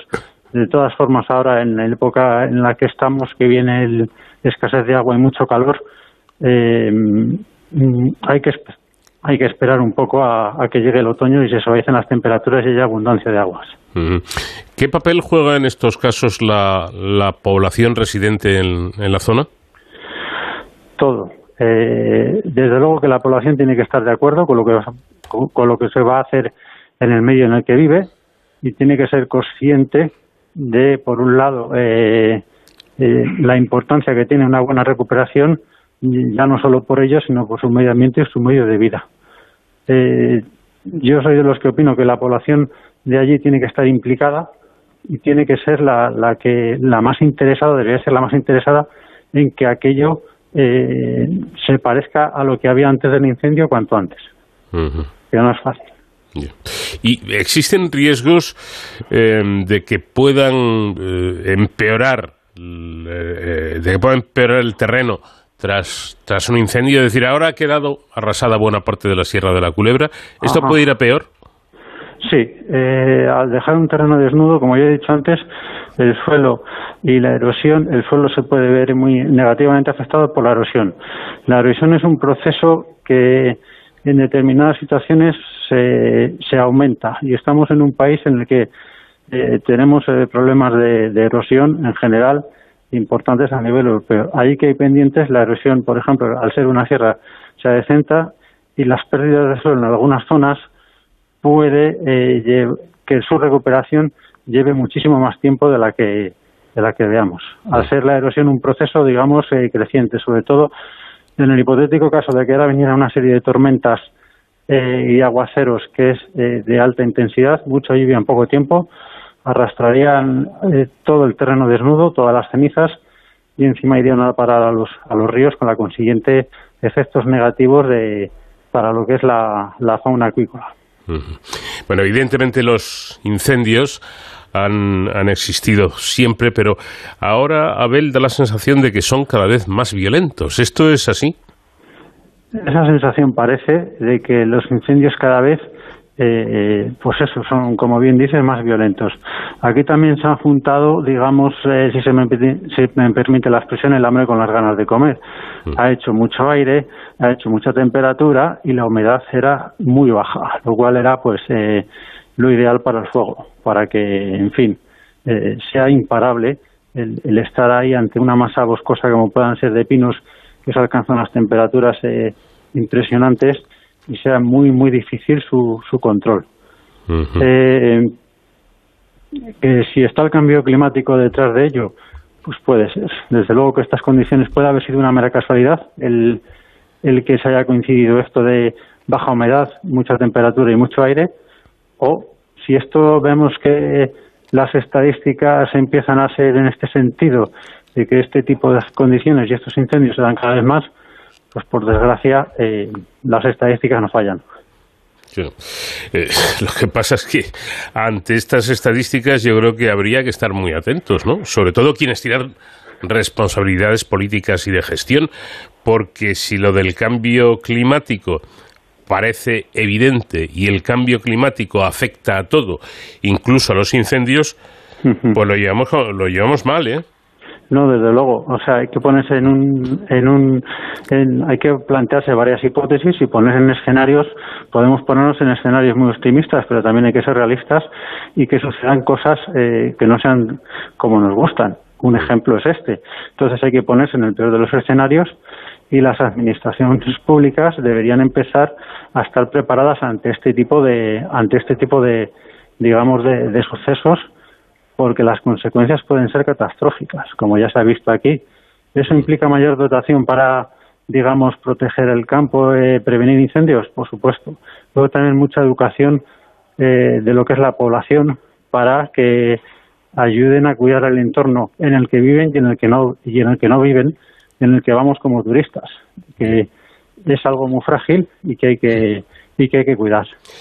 Eh, a ver, lo de que los incendios se apagan en, en invierno, ¿es, ¿es verdad o es una frase hecha? Bueno, eh, depende, quiero decir. Eh, a ver, el- lo de apagarse en invierno si está relacionado con lo que es el, el control del bosque, lo que se dice normalmente limpiar el bosque de malezas y todo eso, hasta cierto punto es verdad, menos combustible, eh, obviamente arde menos, pero también eh, esto puede ser eh, un arma de doble filo. quiero decir, está muy bien ver el bosque limpio, pero eso tiene unas consecuencias para la flora y la fauna importantes. La flora y la fauna necesitan toda la propia flora. Si dejamos solo un bosque exclusivamente con árboles, estamos eliminando el sustrato arbustivo que llamamos maleza y el sustrato herbáceo, o buena parte. Y ahí estamos quitando especies que han estado siempre y deben de estar, porque simplemente por mera biodiversidad tienen su función ecológica. Y por otro lado, obviamente la fauna necesita refugio. Si uno eh, les elimina su mayor refugio, que son el sotobosque, pues la fauna no tiene donde cobijarse. Entonces tiene, tiene su papel importante. Es decir, Eh, eh, a ver, perdona, eh, que esa- ese escenario ideal o hipotéticamente ideal que sería el bosque completamente limpio, casi sin, sin una brizna de, de, de, hierba o de, o de lo que sea. Eh, eh, eso, eso, es un cuento, ¿no? Quiero decir que eh, no sería ni bueno. No, no, yo soy de los que eso no es ni bueno. Para mí un bosque limpio es un bosque en el que no haya plásticos ni papeles. Eso, eso es otra historia. eso, y el problema es que muchas veces se está confundiendo ese término y se utiliza. No, un bosque limpio es en el que solo tiene que haber árboles como que aquello fuera una plantación forestal. No hay que olvidar que una plantación forestal no es un bosque. Mm. Es una plantación como si fuera un campo de maíz o, de cereal, simplemente cambia la, la, escala de tiempo y de tamaño. Pero podemos tener grandes plantaciones monoespecíficas que, no sean, la gente lo identifica como bosques, pero no es un bosque. Un bosque es algo heterogéneo, un bosque va cambiando en función del sustrato, en función de la altitud, en función de dónde se encuentre, eh, y, ahí hay, hay árboles, hay arbustos, hay hierbas, y eso no son maleza. Hay que, en este caso ha sido por causas naturales el incendio, hmm. pero en la mayoría de los casos eh, es por causas del hombre. Y de hecho hay otras comarcas en el que están rodeadas de bosques y no hay incendios porque la población de allí vive del bosque y está contenta. Hmm. Si nos vamos a la Sierra de la Demanda, por ejemplo, o a Balsaín, pues aquello está rodeado, es todo un bosque de pinos y allí pocos incendios hay. Porque, digamos, eh, tiene el apoyo de la población de allí y son bosques en el que no solo hay una no solo hay pinos y luego está todo limpio, limpio, limpio, tiene sus zonas en el que son muy, muy biodiversas. De todas formas, es que todo esto es, es un poquito em, complicado, ¿verdad? Porque em, esto me está recordando eh, Abel, no sé si estás de acuerdo, una cosa que me, explicaron en una ocasión, eh, hablando de lo ecológico o no ecológico, y alguien me decía, eh, no hay nada menos ecológico que la agricultura, la agricultura incluso tradicional, porque es que resulta que llega un tipo a un campo que tiene sus hierbecitas, sus, bichitos, sus animalitos, mete unas, unos hierros, unas máquinas, destroza todo lo que había allí originalmente y planta lo que a él le apetece, lo que él considera ah. oportuno. Hombre, muy ecológico eso no parece, ¿verdad? Efectivamente, quiero decir, la agricultura implica un impacto y de hecho es la actividad que más superficie necesita, la actividad económica que más superficie demanda y necesita. Y ahora lo estamos viviendo más ante esta situación en la que parece que ante la crisis de alimentos y de tal necesitamos todavía más tierra que ya no la hay.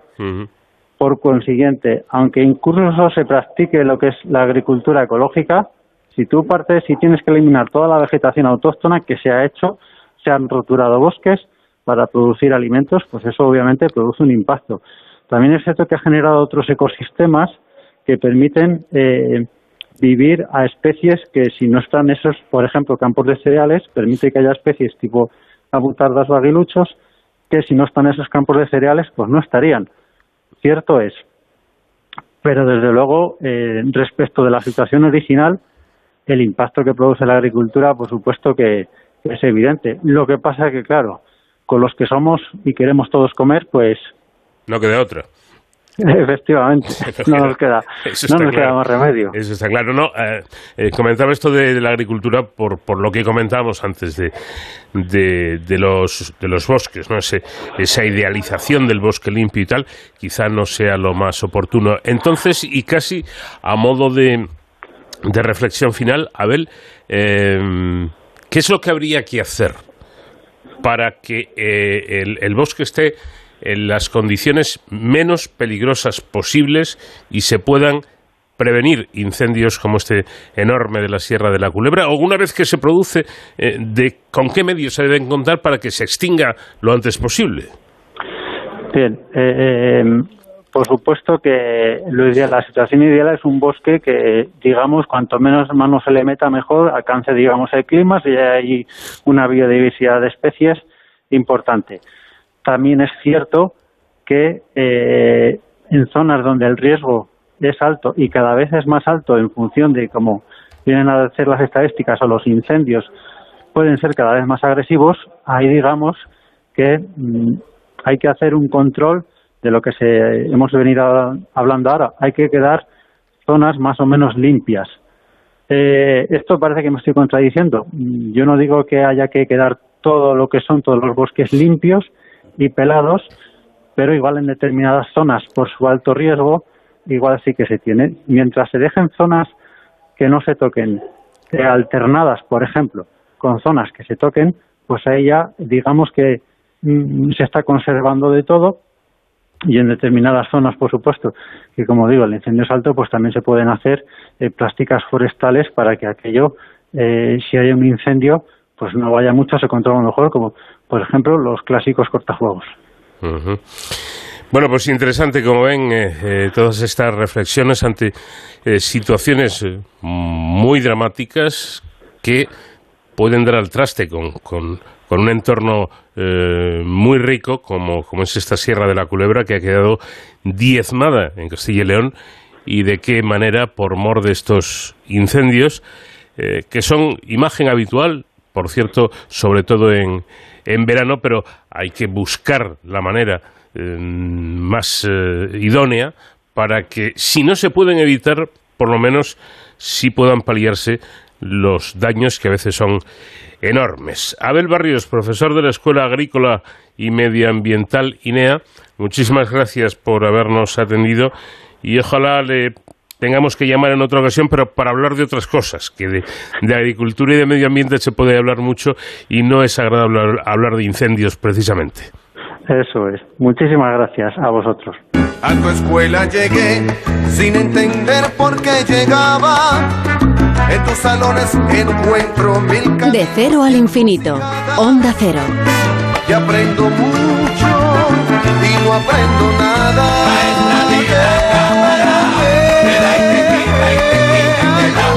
Da. Maestra cámara, te da y te quita y te quita y te da. Paso por días de sol, luz y de aguaceros.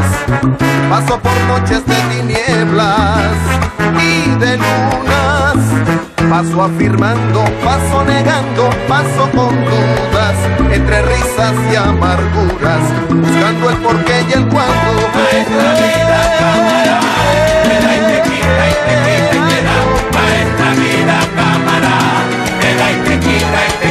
Da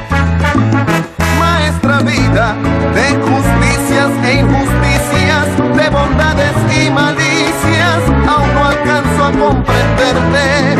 Maestra vida, que seguro no perdona, voy buscando entre tus horas el espejo de los tiempos para ver tus sentimientos.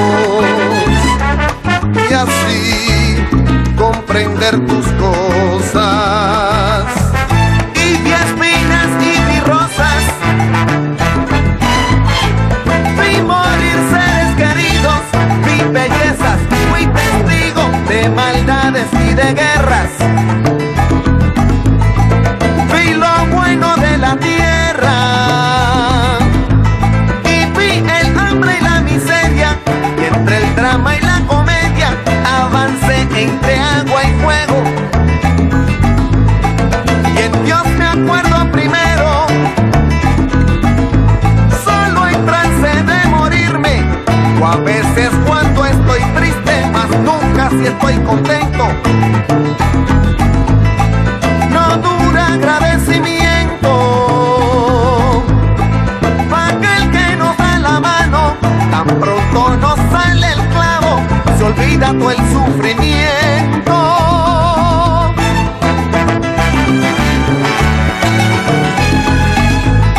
Pasado jueves se presentaba en el Colegio Oficial de Médicos de Madrid el Manifiesto para impulsar el envejecimiento saludable en España, una iniciativa de la Confederación Española de Organizaciones de Mayores, CEOMA, a la que se han adherido más de 20 importantes entidades y asociaciones.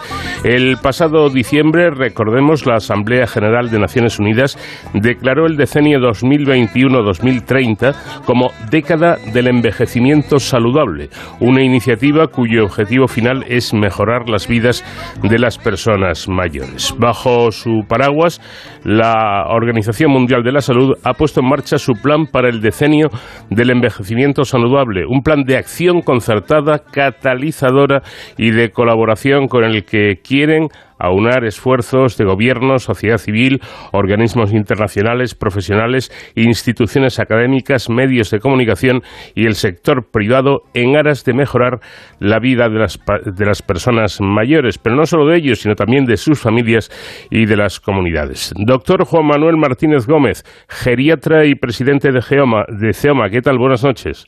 Hola, buenas noches, ¿cómo estamos? Bueno, tenemos la idea, doctor, de que envejecer es un proceso, digamos, de deterioro en todos los eh, ámbitos. Si es así, eh, mi pregunta es, ¿se puede envejecer de forma saludable? ¿No, no resulta contradictorio? Bueno, por supuesto, o sea, lo primero que hay que decir es que hay que quitar el concepto de que el envejecimiento, decían por ahí, que es una enfermedad. Y tampoco es un deterioro, o sea, es una disminución de la capacidad de adaptación de órganos y sistemas. O sea, que son las consecuencias que tiene el paso del tiempo sobre los seres vivos, que es lo normal. Eso es lo que es el envejecimiento. Lo que pasa que, claro, puede tenerse, puede llevarse bien y llevarse un envejecimiento saludable, como estamos hablando, o un envejecimiento no saludable. Entonces, es tan importante como para que si tú haces las cosas bien para eh, llevar una vida activa, eh, a tener una buena alimentación, hacer un ejercicio considerable, un, tema muy importante, saber que tú eres el responsable de tu salud, tú mismo eres el responsable y poder eh, llevar una campaña de vacunación para evitar patologías que puedan afectar a lo largo de, tu vida, pues lógicamente vas a tener un envejecimiento activo y vas a tener un envejecimiento saludable. Si no lo haces, pues claro, las consecuencias son, no hace falta que las, digamos, pues un envejecimiento que en, totalmente distinto y en el que en vez de tener calidad de vida, pues lo que se va a disminuir es de esa calidad por los problemas que vas a tener tú y que vas a generar a tu familia. Eh, doctor, ¿a qué edad empezamos a envejecer? Pues cuando nacemos. Me lo temía. Mire, cuando, cuando a mí me preguntan, eh, pues bueno, ¿qué, ¿qué es una persona mayor? Pues mi definición de digo, aquella que tiene 10 años más que yo. Mm.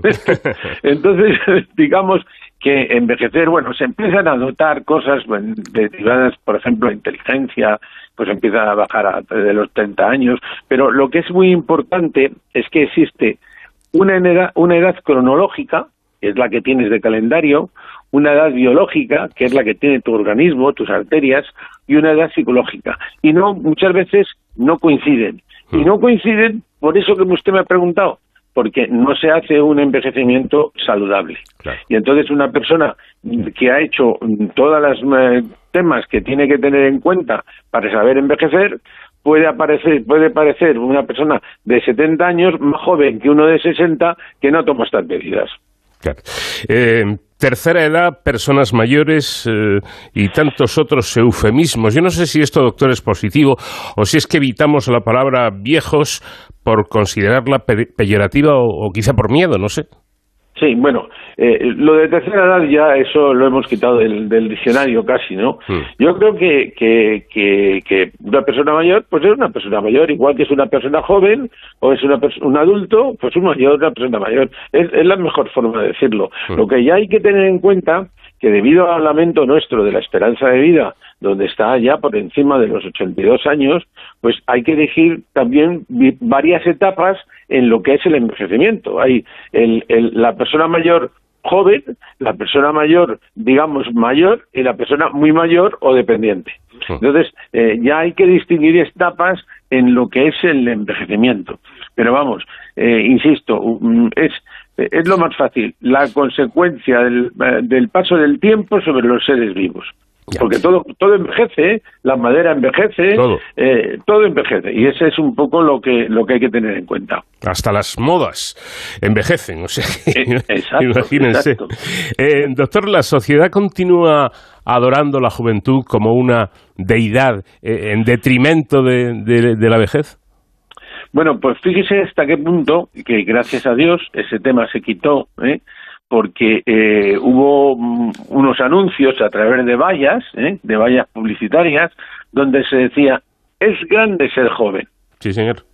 Pero bueno, ¿cómo es posible? ¿Qué pasa? ¿Que es pequeño ser viejo? O sea, si el joven no llega a viejo, Es que, eh, digamos, ha ido a la alternativa que nadie queremos, Claro. que es haber muerto. Con lo cual, eso se hizo una mm, protesta oficial por parte de, de las sociedades científicas y nosotros para que se quitaran y se han quitado porque no se puede poner eso, ¿no? O sea, realmente eh, va en contra de, de todos los principios deontológicos de cualquier de cualquier edad, ¿no? Entonces, eh, esa es nuestra opinión, o sea, cada uno tiene una edad y la edad que tiene la tienes que tener, pues, y, y tú perfectamente adaptada y tener la mayor calidad de vida eh, mientras estás en ese en, en esa etapa de tu vida. El llamado edadismo o discriminación por edad es eh, actualmente una realidad plena en nuestro mundo. Bueno, pues es que eso es, fíjese usted, es una de las cosas mayores que incluso hemos eh, hemos dicho eh, en, esta comparecencia que hemos tenido. te- tenido. El, edadismo es tremendo, o sea, lo que hay. Esa discriminación por la edad es una consecuencia de la falta de preparación de la sociedad adaptando lo que es una persona mayor, la sociedad y las personas. Si tú realmente te enseñaran en la, en- en la época del, del colegio, digamos ya, ¿eh?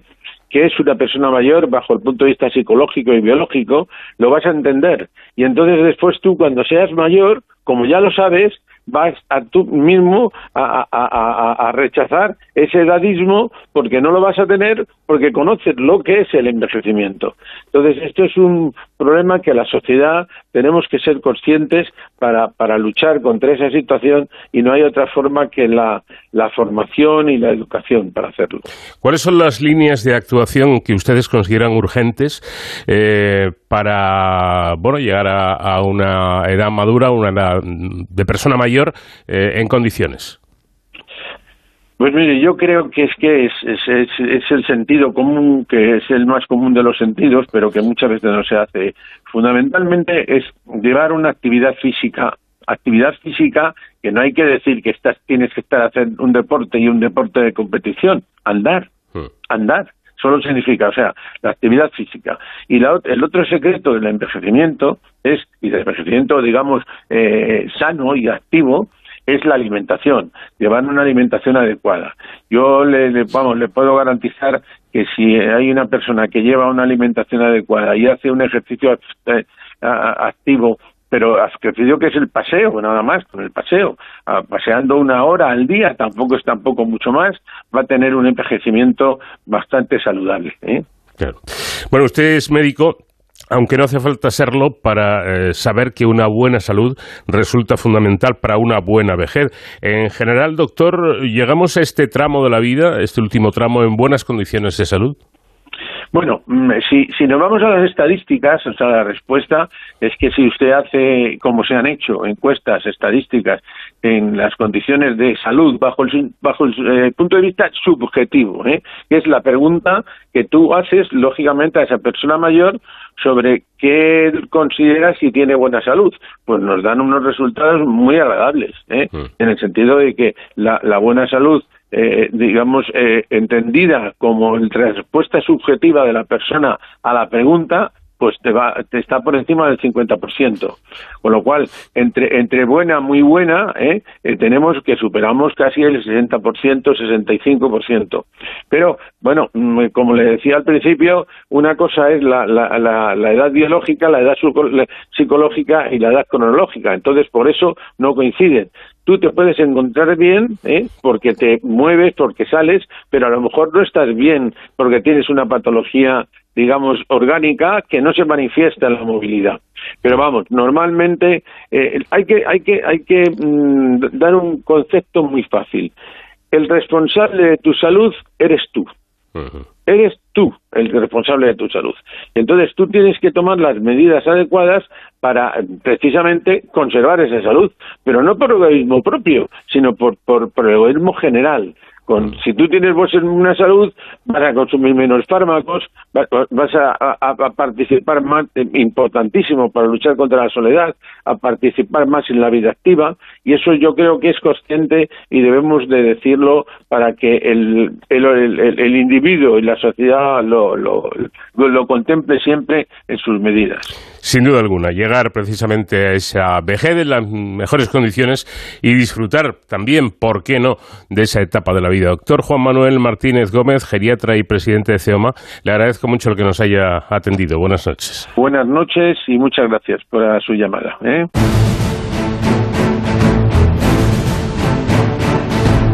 De cero al infinito. Onda cero. Sin duda alguna, esta semana los expertos en seguridad y emergencias habrán estado muy atentos a lo que sucedía en Madrid, donde se ha celebrado, como ustedes saben, la cumbre de la OTAN, el acontecimiento posiblemente más importante a nivel internacional. Y de ello nos habla hoy nuestro experto en seguridad, David Ferrero, con quien ya establecemos comunicación. ¿Qué tal, David? Buenas noches. Muy buenas madrugadas. Eh, como ya estamos a sábado, hace un par de días que acabó la cumbre de la OTAN, España acaba de acoger, un encuentro en el que han participado líderes de decenas de países de todo el mundo y también representantes de otras instituciones internacionales como por ejemplo la, Unión Europea. Este despliegue político y, diplomático ha supuesto para Madrid como, como ciudad anfitriona un enorme esfuerzo en lo que a seguridad se refiere. Pero yo creo que ahora que ya ha pasado, que podemos hacer balance, podemos también reconocer el trabajo de los más de 10.000 policías y guardias civiles, además de sanitarios y otros profesionales de las emergencias que han participado en un dispositivo de seguridad de enorme envergadura eh, para que todo saliera pues perfectamente, ¿no? Que saliera bien. No obstante, Paco, hoy no quiero hablar de dispositivos de seguridad y sí me gustaría aprovechar que ya todo el mundo tiene en su cabeza la palabra OTAN para ahondar un poco más en, qué es esto de, la alianza, eh, eh, en por qué es una organización importante para todos, incluso yo me atrevería a decir importante para todo el mundo libre, y qué ha supuesto realmente la cumbre de, Madrid. ¿no? Lo primero que me gustaría decir, Paco, es que desde la creación de la OTAN, el mundo no ha vuelto a vivir ni a acercarse siquiera a una nueva guerra mundial. Fíjate eh, que ni siquiera se ha acercado a ningún conflicto internacional que se le parezca o de semejantes dimensiones. La configuración de la OTAN ha conseguido, eh, desde mi punto de vista, por un lado, que 30 países se unan como si fueran uno, para, por otro lado, defenderse mutuamente. Esto quiere decir que si alguno de los países de la alianza es atacado, el resto, fíjate, están obligados a responder al ataque como si esa amenaza recayese sobre su propio territorio. Imaginemos que, España, que es miembro de la, OTAN desde el 82, si fuera atacada por una fuerza extranjera, el resto de los 29 países de la alianza volcarían todos sus medios en repeler el, ataque. ¿no? Imaginemos entonces que a las capacidades militares de España se suman las de Francia, las de Reino Unido, las de Estados Unidos y así las del resto de aliados. Es decir, que España no contaría solamente con sus fuerzas militares, sino con la fuerza que tienen, por ejemplo, pues, los Estados Unidos o el resto de, países. Esto es lo que recoge precisamente el artículo más conocido del Tratado del Atlántico Norte, que es el número 5, que también eh, especifica, es verdad, que el ataque debe producirse en Europa o América del Norte, es decir, que también deja un poco de lado algunos territorios como las ciudades de Ceuta y Melilla. Bueno, este es sin duda para mí el mayor éxito de la OTAN y es haberse convertido en una organización disuasoria de defensa mutua. Por cierto, que la única vez que se, que ha invocado este, este artículo 5 en más de 73 años, eh, fíjate si funciona el efecto disuasorio, fue eh, eh, puesto en práctica por Estados Unidos en el año 2001 con motivo de los atentados terroristas del 11S. Es decir, que ni siquiera fue invocado por el ataque de un país a otro, sino que eh, pues se puso en práctica por un ataque terrorista de una fuerza no gubernamental como fue Al Qaeda. De todas formas, me gustaría apuntar que la OTAN es ante todo una organización política, aunque no debemos olvidar que también lleva por supuesto el apellido de militar. De ahí que, bueno, que esté, por supuesto, dirigida no por militares, sino por representantes políticos de los países aliados. Está liderada además por un secretario general que es, que es un civil, en este caso actualmente el economista noruego Jens Stoltenberg, y, y la OTAN también es verdad que cuenta con una operatividad 24/7, eh, con una, alta disponibilidad y unas fuerzas de defensa proporcionadas por todos los aliados que le otorgan una gran versatilidad para actuar de forma inmediata, eh, lo que la diferencia de otros organismos internacionales como por ejemplo la Unión Europea o, las Naciones Unidas. De hecho, la alianza mantiene de forma permanente varias fuerzas activas, por ejemplo, en España, en el Centro de Operaciones Aéreas de la OTAN de Torrejón de Ardoz, eh, desde donde se controla el espacio aéreo de la mitad sur de Europa, con la colaboración de militares de varios países, por ejemplo, Turquía, con esa policía aérea de la que ya hemos hablado en otras ocasiones en este programa. Pero la pregunta es, ¿cómo surge la OTAN? Y sobre todo, ¿por qué? Bueno, aquí debemos trasladarnos a 1949, eh, nos imaginamos en plena Guerra Fría, con una Europa devastada, saliente de una Segunda Guerra Mundial que fue atroz y donde el poder geopolítico y militar recae exclusivamente en dos polos muy opuestos, Estados Unidos y la URSS.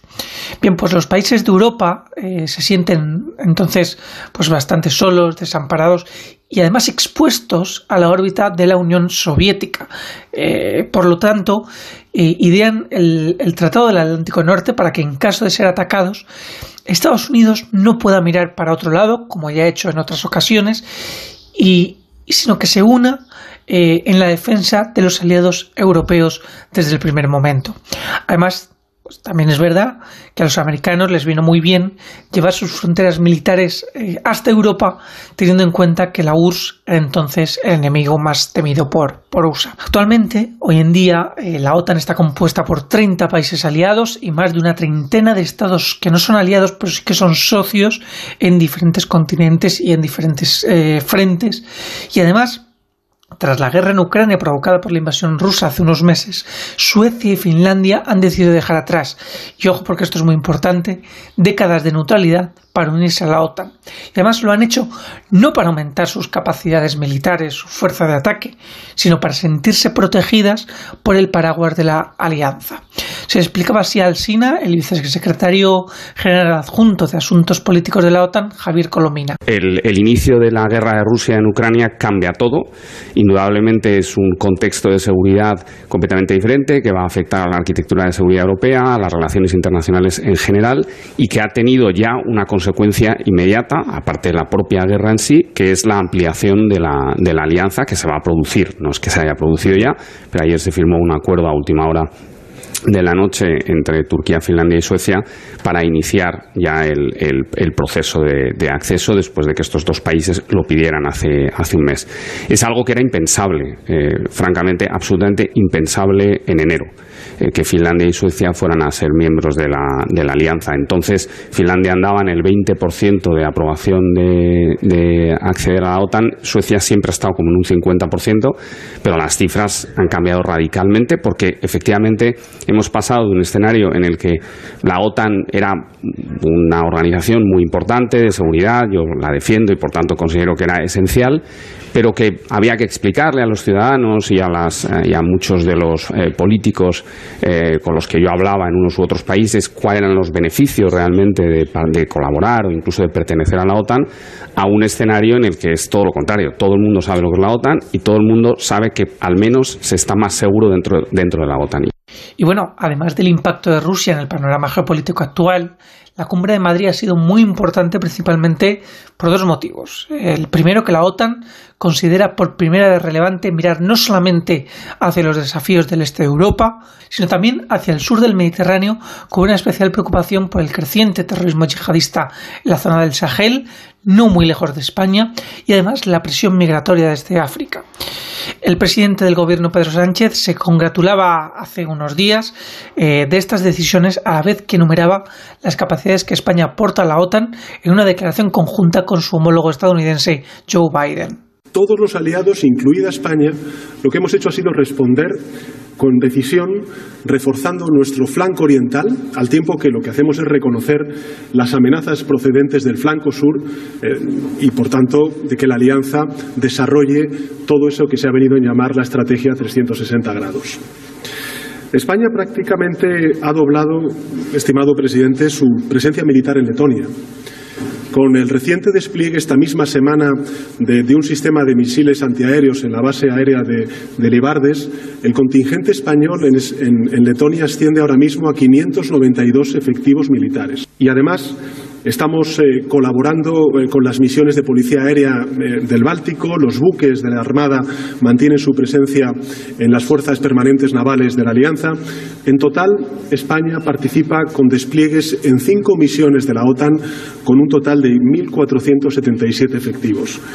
Además de lo que mencionaba Pedro Sánchez, los aliados han actualizado en Madrid estos días el conocido concepto estratégico de la OTAN, que el último databa del año 2010 y que es el plan que define las actuaciones de la alianza en la próxima década y que incluye consolidar el modelo de, defensa colectiva, pero también eh, el de seguridad cooperativa. Este es muy interesante porque eh, quiere decir que es ayudar a terceros países que no están en la alianza para contribuir a su estabilidad y por tanto a la seguridad global. Pensemos en los países, por ejemplo, de África. ¿no?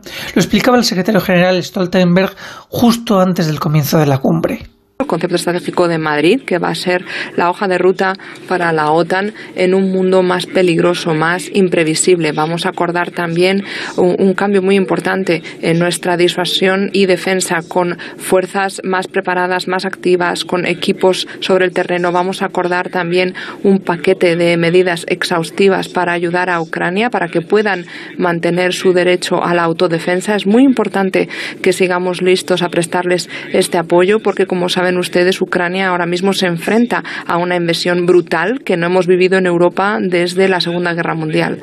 Y también queremos avanzar en lo que es la ah, adhesión de Finlandia y Suecia y también queremos declarar eh, que para defendernos en un mundo más complejo pues es necesario invertir más en defensa.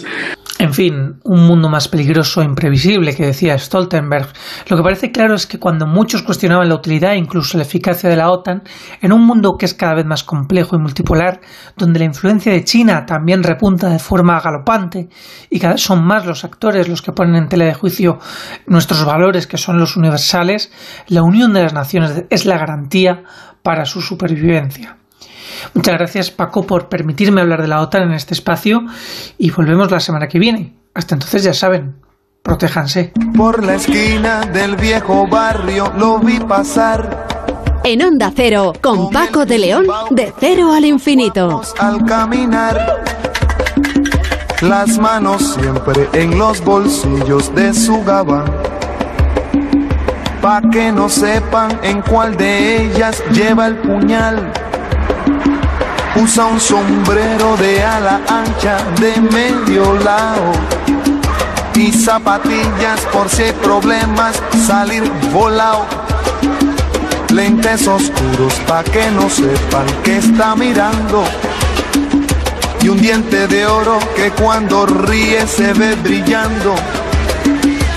Como a tres cuadras de aquella esquina, una mujer va recorriendo la acera entera por quinta vez. Qué bueno este Pedro Navajas de nuestro invitado de Rubén Blades, posiblemente la canción de mayor éxito de toda su discografía, con la que llegamos al final de nuestro programa, deseándoles, eh, bueno, pues que tengan una muy buena semana y ya saben que si les apetece, dentro de siete días aquí estaremos para seguir hablando de asuntos que son de nuestro interés. Nacho Arias estuvo en la realización técnica, les habló Paco de León. Adiós.